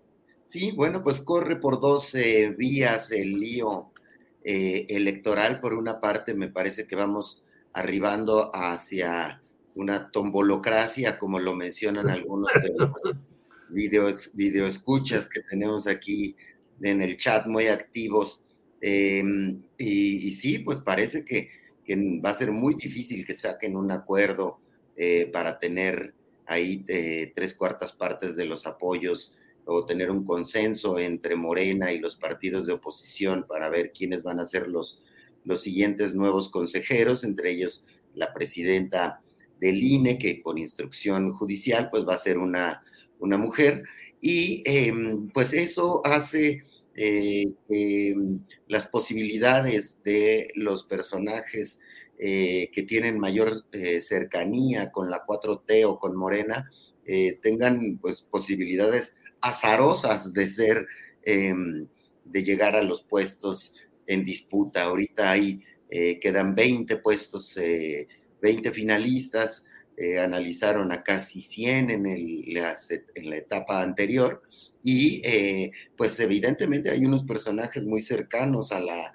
4T y a Morena como la como eh, Berta Alcalde Luján, hermana de la secretaria del Trabajo y de una figura dominante dentro de, Morena, de su madre y su padre también, participante en muchos eh, procesos y en muchas luchas que tienen que ver con eh, la defensa de los derechos laborales. Entonces, es una familia interesante igual que otros candidatos que tienen una trayectoria que también me parece eh, muy cercana a las luchas eh, de la izquierda, a las luchas que tienen que ver con movimientos eh, populares en algunos casos.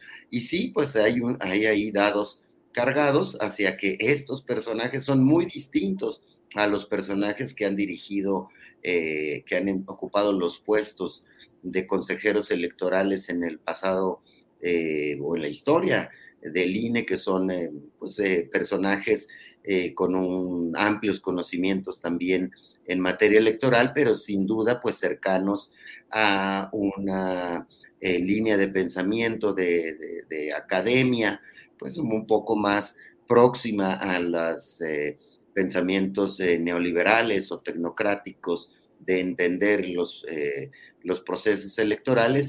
Y sí, pues me parece que va a haber eh, un equilibrio de cualquier manera al sumarse estos cuatro eh, consejeros con otras eh, consejeros que ya están y que han votado junto con Lorenzo Córdoba y con Ciro Murayama en una línea de entender el derecho electoral pues más cercano a esas posiciones que han sido criticadas por el presidente López Obrador y por los muchos políticos de Morena, que es pues una crítica a una manera de entender y que pues todos sabemos quienes han sido más sancionados han sido las posiciones de la 4T y de, y de Morena. Ahora habría más equilibrio en este caso. Salvador, ¿crees que con una conformación del nuevo, eh, de los consejeros electorales, con estos cuatro que entrarían, según lo que estamos viendo hasta ahora, que habría proclividad mayor hacia la llamada 4T,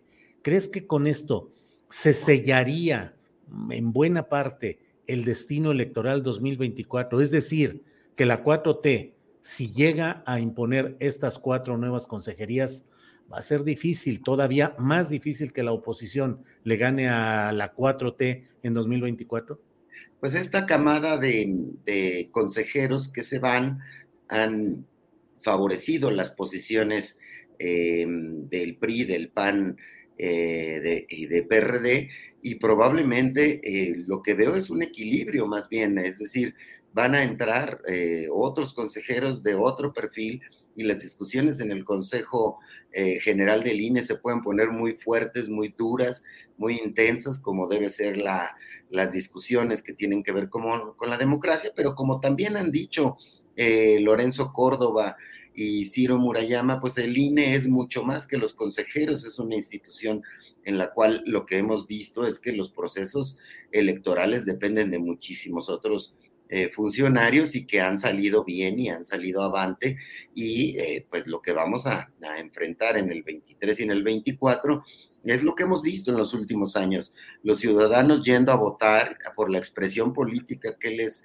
que les gusta y a mí me parece que eso eh, continuaría, que el discurso que, que generan muchos de los consejeros salientes, pues es real, es decir, hay un INE sólido que ha organizado muy bien las elecciones, que incluye a los ciudadanos y que pues está por verse hacia dónde va el plan, el plan B, que por lo pronto está suspendido, pero que pues básicamente ese plan B son eh, reducciones eh, a salarios, a, a, una gran cantidad de personal que hay, es una cosa que tiene que ver con austeridad básicamente y que no interrumpiría el funcionamiento de una institución tan seria como, como es el Instituto Nacional Electoral, Julio.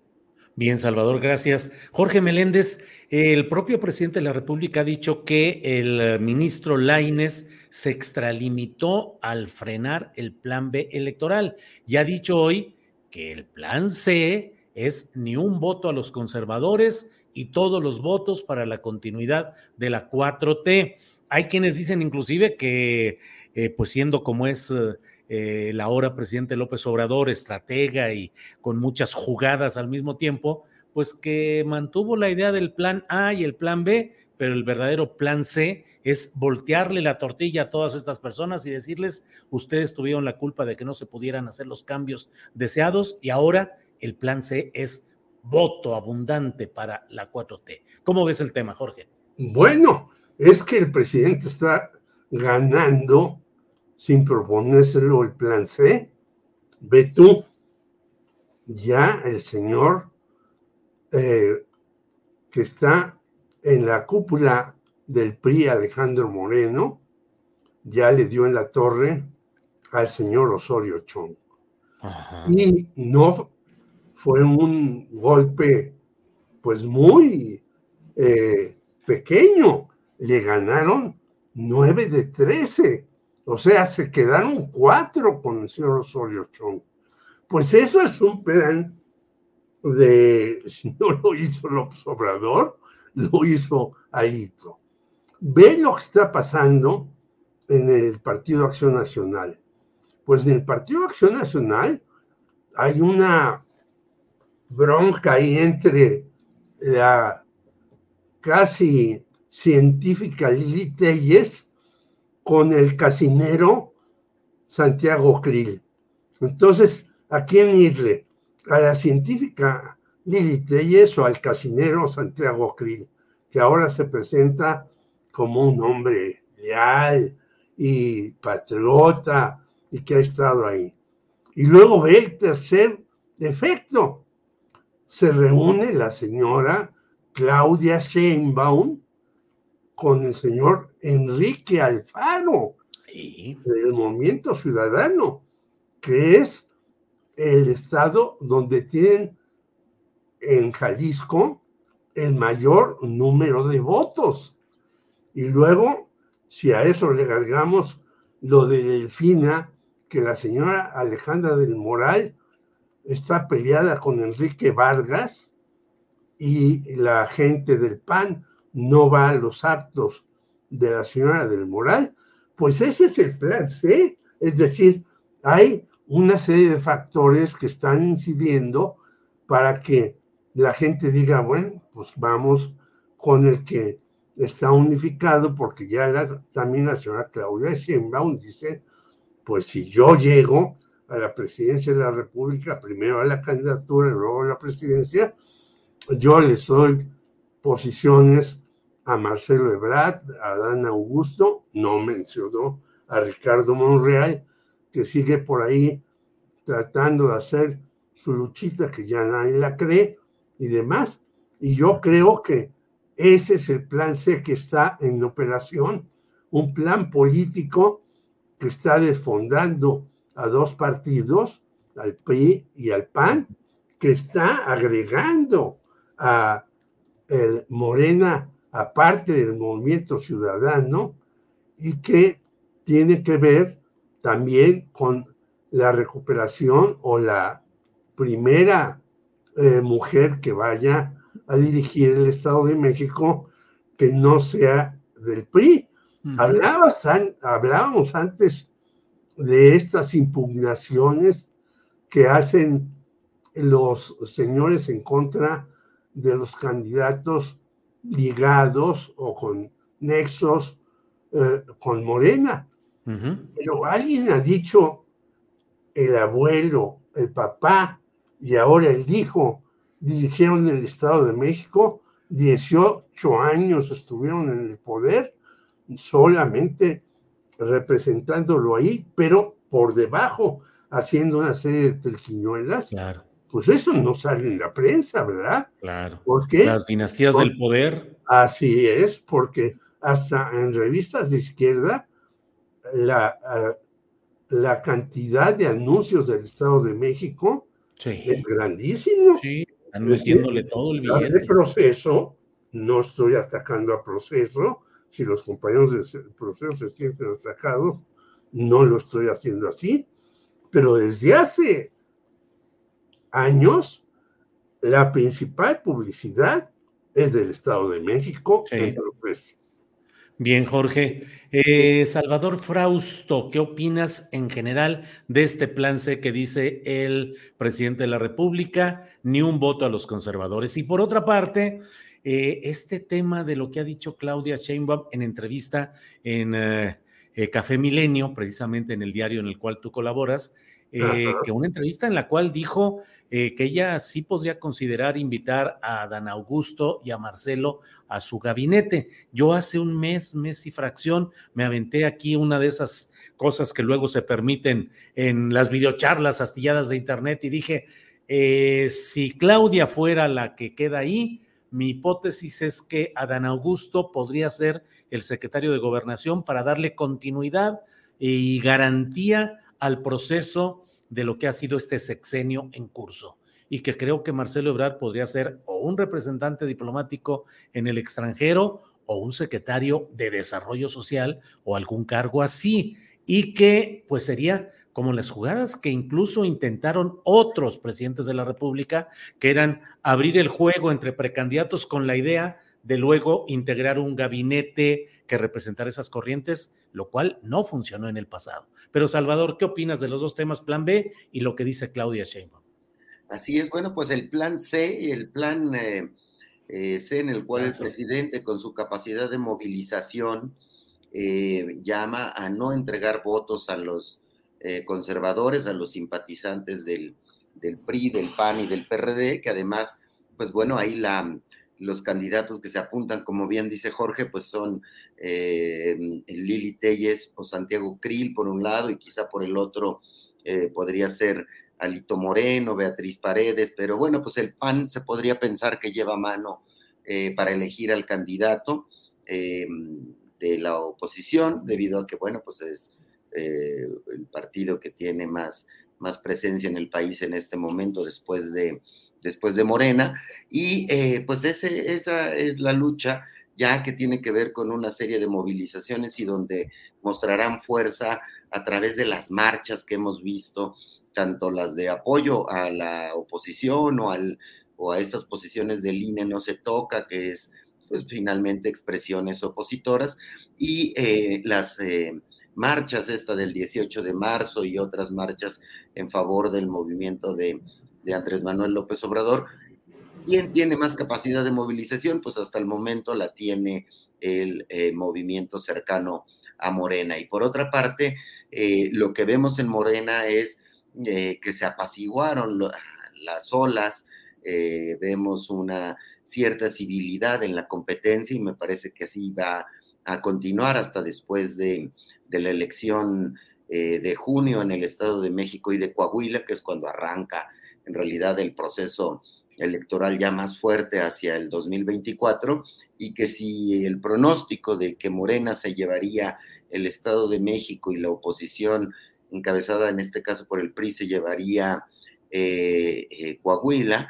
eh, me parece que a Claudia Sheinbaum les le funciona que la encuesta sea cuanto antes, lleva ventaja por lo pronto, así que los tiempos son muy importantes dentro de Morena y en cambio a a Marcelo Ebrard y a Dan Augusto López y a, Ricardo Monreal les conviene que se estire la, encuesta hacia finales de año para que sigan eh, haciendo su proselitismo y su campaña y sean más competitivos en esta eh, serie de encuestas en las que se van a elegir.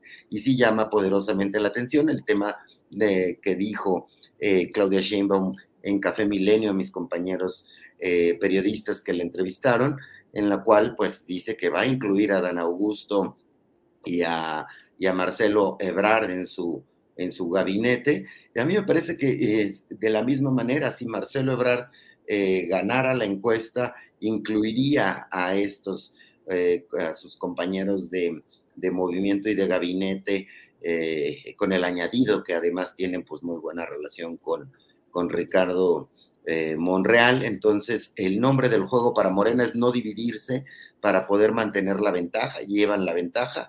Eh, la elección hasta el momento del 24 se va a elegir dentro de Morena y eh, si no se rompen, si no se dividen, ahí estarán decidiéndose los procesos más importantes. No es necesario hacer trampas ni movimientos extraños a, partir de instituciones electorales, sino controlar esas instituciones en los excesos eh, que han tenido en ciertas decisiones, incluido el Tribunal Electoral, que como sabemos pueden limitar sus funciones y en un acuerdo entre Morena, PRI, PAN, PRD, menos Movimiento Ciudadano, ¿no? Bien, Salvador, gracias.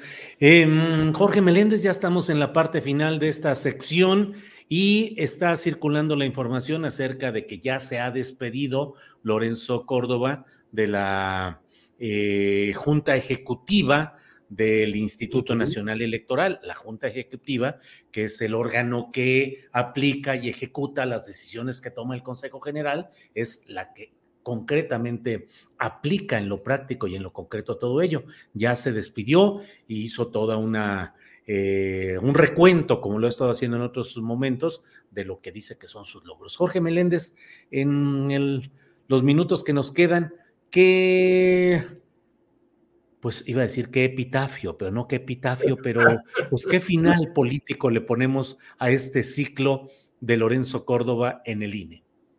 Bueno, él hizo una larga gira hasta en Estados Unidos, ¿no? Y entonces ya se despide pues el, el asunto es que hubo muchas confrontaciones en el INE, que hubo muchas deficiencias y que sigue siendo el INE un instituto que gasta mucho dinero por muchos lados. Los famosos fideicomisos, las famosas este, ayudas que da en muchos lados, la cantidad de gente que tiene, etcétera, etcétera, etcétera. Entonces yo creo que eso hay que adelgazarlo.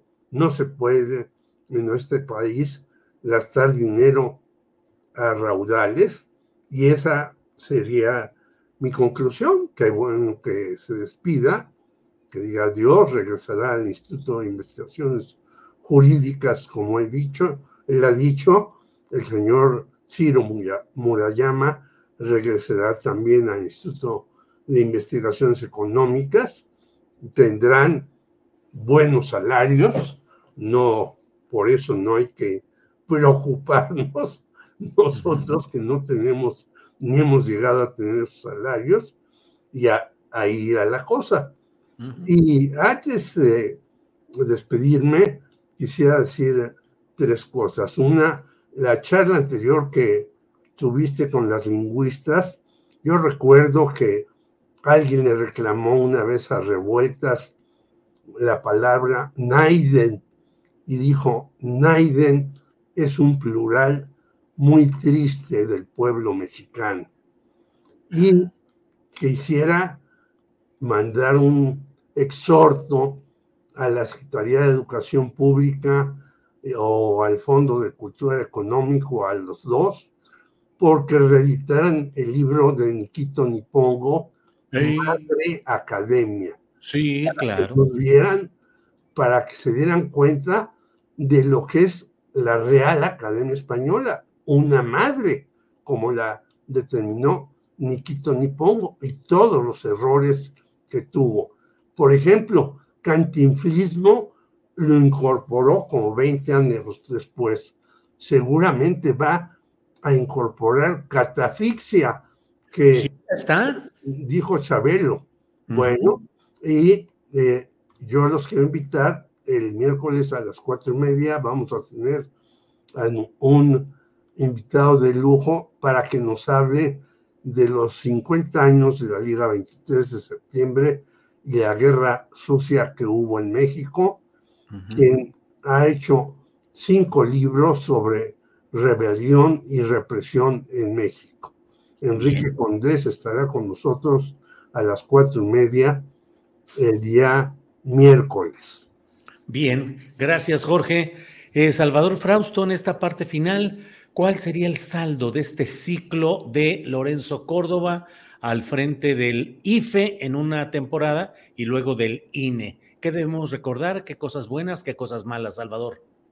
Claro, bueno, pues fue un eh, eh, presidente del IFE, del INE, del Instituto Electoral de nuestro país, que pues mantuvo orden en la organización de las elecciones, un orden y una eficiencia eh, para que tuviéramos elecciones eh, donde no hubiera grandes eh, denuncias de fraudes y de trampas como hubo en otros, en otros años recientes de la historia política de nuestro país, pero también pues em, me parece que Lorenzo Córdoba y Ciro Murayama van a pasar también con un saldo negativo a, la historia política de nuestro país, como los árbitros que le cerraron la puerta a la austeridad electoral en nuestro país y que pitaron más faules a Morena que a los partidos eh, PRI, PAN y PRD en un balance que se puede eh, hacer fácilmente del tipo de sanciones, de multas,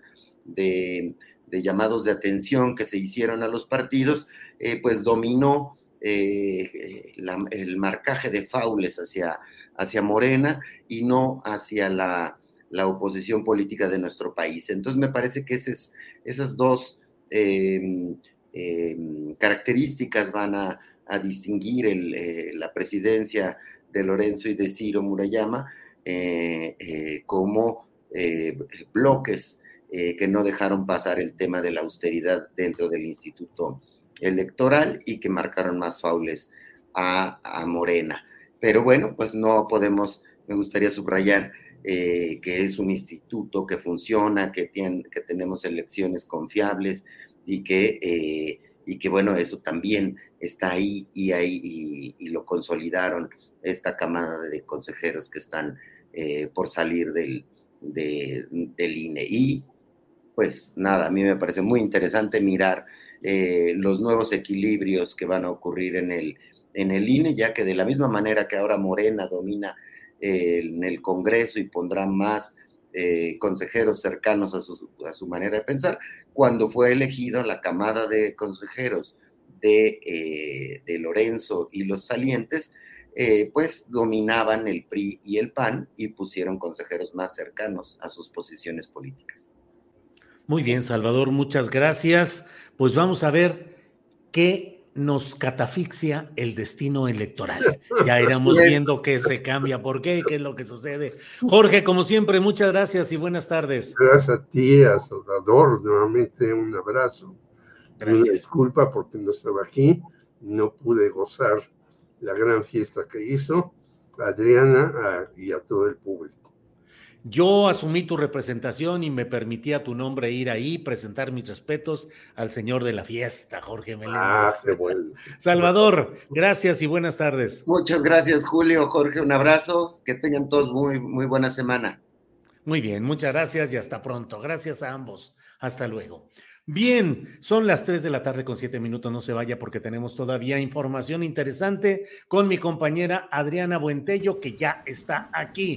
Adriana, ay, a las carreras, se nos va, se nos se va corriendo el horario, el horario y de repente, pero ya salimos adelante. Pero se fue como agua hoy. Oye, déjame hacer una observación, me pareció muy interesante esta mesa o estas entrevistas que tuviste con eh, la doctora Estela Treviño y con la doctora Violeta Vázquez Rojas, porque habló, algo hablaban sobre el tema del lenguaje inclusivo.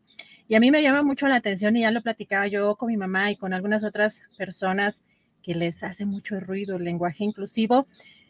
Cuando mencionamos en general, Julio, algunas palabras o nos inventamos términos, porque también eso, nos inventamos términos, y hablo del calderonismo, calderonato, garcialunismo, peñismo, y esto por, por decir un tema político, pero nos inventamos palabras todo el tiempo. Pero bueno, no se nos salga un todo eso, no se nos salga un cuerpas o una cosa así, Julio, porque bueno, el hinchamiento digital está brutal, Julio. Ahí sí, ahí sí paran oreja. ¿Cómo ves? Pues bueno, saludemos como siempre a todos, todas y todes. Pase lo que pase. Ni modo. Hay que, ojalá algún día podamos hacer una discusión a fondo sobre ese tema, Diana, porque yo también sostengo que el lenguaje tiene que ir visibilizando los fenómenos y los procesos nuevos de cada sociedad. Justamente eso está en el fondo de la discusión que está ahorita. Eh, hay formas de expresar la realidad que se mantienen y otras formas que van modificándose. Y en este caso, eh, a mí me parece que vale, que es correcto visibilizar el proceso de la diversidad sexual a través de esta utilización, de esta TODES, por ejemplo. La pregunta de fondo, Adriana, es qué tanto en la estructura mental que utilizamos para expresarnos, de veras podemos darle continuidad al uso del todes en las diferentes expresiones de una larga conversación. Ahí sí se complica porque tendrías que estar adecuando una serie de vocablos a este sentido inclusivo, pero esa es una discusión que algún día de esto nos aventaremos con los expertos, Adriana. Ya por acá, así de, ay, ya va a empezar Adriana. De verdad, ¿cuánto les, cuánto les molesta? O sea, a mí me impresiona porque de verdad tienen algunas cosas eh, que vienen siendo técnicamente justamente la incorporación de palabras o de invenciones, eh, dependiendo de las circunstancias, pues no pasa nada, pero hablamos de un término de temas de machismo y misoginia y es increíble cómo hay estas reacciones tan, me parecen violentas y virulentas también porque son contagiosas y de pronto ahí están eh, contagiándose entre los mismos, parece que se inspiran y se llama mucho la, atención. Pero fíjate, yo te diría, Julio, que probablemente haya cosas que vayan a pasar de moda y no hablo que sea el feminismo un, tema eh, o, la, o la inclusión como algo que pase de moda, pero habrá pues inercias que puedan mantener en algunas cosas, algunas palabras eh, que las podamos incorporar y otras que incluso también el mismo machismo las vaya desechando o se vayan incorporando otras, pero creo que aunque yo no uso tampoco el todo eso, yo no, no siempre, o sea, a veces se me llegan a salir, pero como que no, lo he, no he logrado incorporarlo en la cotidianidad, eh, más que dos o tres eh, términos. A mí me parece maravilloso que lo haga, no me la paso criticando y además también, ojo, porque quienes critican, eh, pues de manera principal este tema del lenguaje eh, inclusivo es la ultraderecha. Así que, pues también hay que ver dónde nos queremos posicionar también ideológicamente, porque pues tender o la tendencia hacia el progresismo, pues creo que es precisamente también cómo cambia el lenguaje. Y pues cerrando un poco ya también con la, información de lo que está pasando con este tema de las, eh, pues de las quintetas y de lo que va a pasar esta semana, porque lo que ya mencionabas, Julio, que el actual todavía por unos días, quizá ahora es el presidente del Instituto Nacional Electoral, Lorenzo Córdoba, que ya eh, pues dices que ya se, se, despidió y hay algunas notas. De la Junta Ejecutiva, sí. De la Junta Ejecutiva. Hay algunas notas eh, respecto a este tema, pero hay algo que me parece también importante de señalar en este ruido que están haciendo los integrantes de este comité técnico de evaluación, porque eh, pues hay que recordar que estuvieron trabajando tres semanas y fueron además conformado este comité por pues diferentes eh, dependencias y en el caso de, eh, por ejemplo, eh, Maite Azuela, que es la que ha estado criticando a los personajes o a los eh, perfiles, a las y los aspirantes a consejeros del INE como muy cercanos a Morena y que esto pondría en riesgo a la autonomía del instituto y que por eso emitió un voto particular para rechazar estos perfiles con vínculos que tienen que ver con familiares en Morena o funcionarios en el gobierno del presidente López Obrador. Pero fíjate porque también pues, estuvo en varias entrevistas hoy en la mañana y a mediodía Maite Azuela, pero hasta hace algunos minutos empezamos también a ver a otro de los integrantes del comité, Julio, que no es cercano a Morena o no está señalado con, esas, eh, con esos vínculos y que también fue de los propuestos por, precisamente por el INAI, por el Instituto Nacional de Acceso eh, a la información y transparencia, que eh, pues fue también exdirector del CIDE. Y aquí vamos a ver el voto particular, porque es lo que está también mencionando en estas entrevistas, que pues el...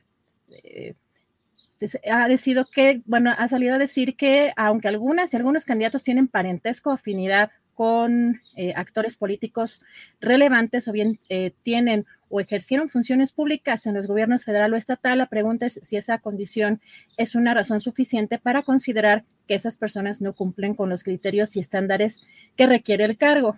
Y dijo que eso en sí mismo, en este voto particular que es público, eh, pues en sí misma no es una razón suficiente para eh, establecer que se violenta el estándar de imparcialidad y autonomía. Considero que descalificar a una persona por el solo hecho de tener una relación familiar o afectiva puede vulnerar, vulnerar incluso derechos y hasta llegar a una condición de discriminación por razones de parentesco. Así que me parece también interesante que pongamos también en la mesa, porque pues hoy amanecimos y el fin de semana, pues había muchas críticas precisamente sobre, este, sobre estas quintetas, cómo se integraron. Eh, y ahora pues ya tenemos otra, pues digamos, otra postura, pero que no es de los integrantes de este comité que están señalados por tener relaciones cercanas o vínculos eh, con Morena. Así que esta semana tendrá que darse pues el acuerdo en el Congreso y si no, pues insaculación, Julio. Pues sí, así, hacia eso va, hacia eso va y el jueves veremos qué es lo que sucede, Adriana.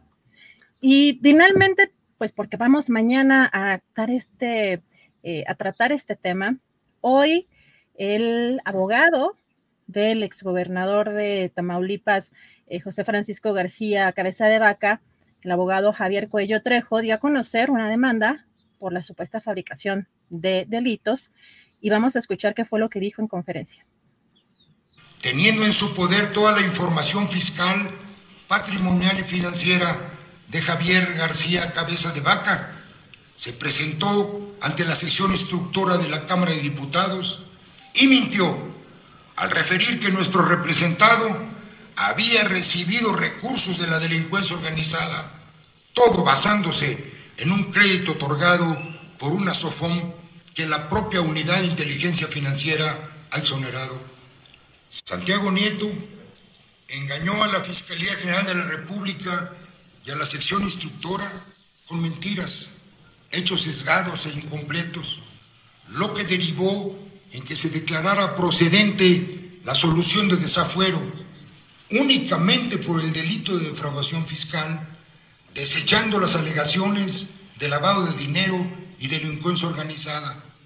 Américo Villarreal y Santiago Nieto utilizaron todas sus influencias políticas para que se girara una orden de aprehensión y se iniciara un proceso penal a Francisco Javier García Cabeza de Vaca, con la única finalidad de destituir al entonces gobernador, desestabilizar el Estado y poder ganar la elección del, 2000, del 2022, abriéndole paso a la delincuencia organizada, tal y como lo hemos visto en estas últimas semanas. Bueno, pues ahí está la guerra directa en este intento, bueno, pues de un abogado muy peculiar como es Javier Coello Trejo, en su momento conocido como el fiscal de hierro cuando fue eh, responsable de combate contra la delincuencia organizada. Y eh, pues veremos qué es lo que responde Santiago Nieto y a dónde avanza esto, que como telón de fondo tiene la intención de Francisco Javier García Cabeza de Vaca, ex gobernador panista de Tamaulipas, de ser candidato a la presidencia de la República por acción nacional. Así es que intentan carambolas de varias bandas, Adriana. ¿Te acuerdas que no tocaron al fiscal Gertz Manero y que habían mencionado que creo que hasta me parece que Javier Coello Trejo en algún punto dijo que lo había perdonado o como que alguna, alguna frase sí tenía que él este, solamente daba la mano una vez, este, eh, bueno, ya hace algunos meses, pero es interesante lo que está pasando también porque mañana vamos a tener eh, en entrevista al doctor Santiago Nieto sobre este tema que pues, resulta muy interesante precisamente en este contexto electoral y lo que hoy se dijo en la conferencia. Y sí, por acá ya me andan, sí es cierto, se me salió hace rato y es cuando se me lengua la traba, que me dicen, se me salió decido. Sí, siempre se me salen cuando, ah, cuando se me traba la lengua, es como cuando dices, no sé decidir si me digo carro o digo este coche y dices cacho o corro. ¿No te cacho o corro. Está bien, lo que hayas decidido antes está bien, no hay ninguna bronca, Adriana. Ay, eh, sí, pues todos este, tenemos. Todos sí, tenemos. eh, todos eh, tenemos esos tropiezos, pero eh, pues ahora con una, con una dinámica muy diferente, ya adem- además con, con esta entrevista que, eh, que tuviste muy, muy interesante. Y eh, pues vamos a estar muy pendientes. Esta semana se ve, pinta muy movidito. Vas a tener videocharla en la noche, Julio. Sí, sí, hoy a las nueve de la noche tendremos la videocharla astillada. Eh, vamos a tocar el tema de Tamaulipas y algunos otros temas relevantes. Así es que invito a que nos veamos hoy, nueve de la noche, en la videocharla astillada. Y damos las gracias a quienes nos han acompañado, a la audiencia en esta transmisión, a la tripulación astillera. Y como dicen aquí, están diciendo así, y nada más lo repito, Adriana, dicen vámonos porque ya huele a sopite. A sopita. A sopite. ya huele a sopite. Bueno, vámonos, Pues más bien huele, huele a lluvia. No sé si escucharon los truenos, pero ya está, ya está a unos minutos de llover acá. Bueno, yo estoy refugiado acá en la Perla Tapatía, específicamente en Zapopan, donde está tranquilito, pero, pero bueno. Pues Adriana, gracias por todo, gracias a quienes nos han acompañado y seguimos dándole recio, Adriana. Así es, Julio, con mucho gusto. Buen provecho hasta mañana. Hasta luego.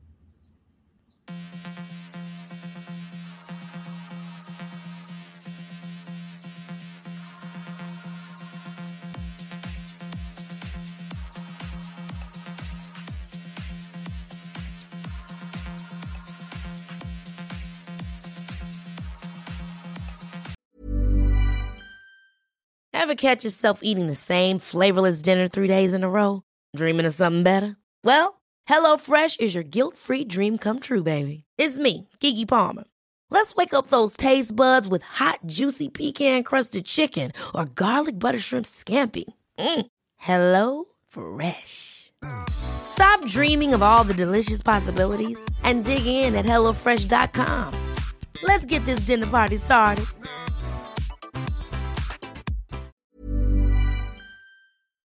Para que te enteres del próximo noticiero, suscríbete y dale follow en Apple, Spotify, Amazon Music, Google o donde sea que escuches podcast. Te invitamos a visitar nuestra página julioastillero.com.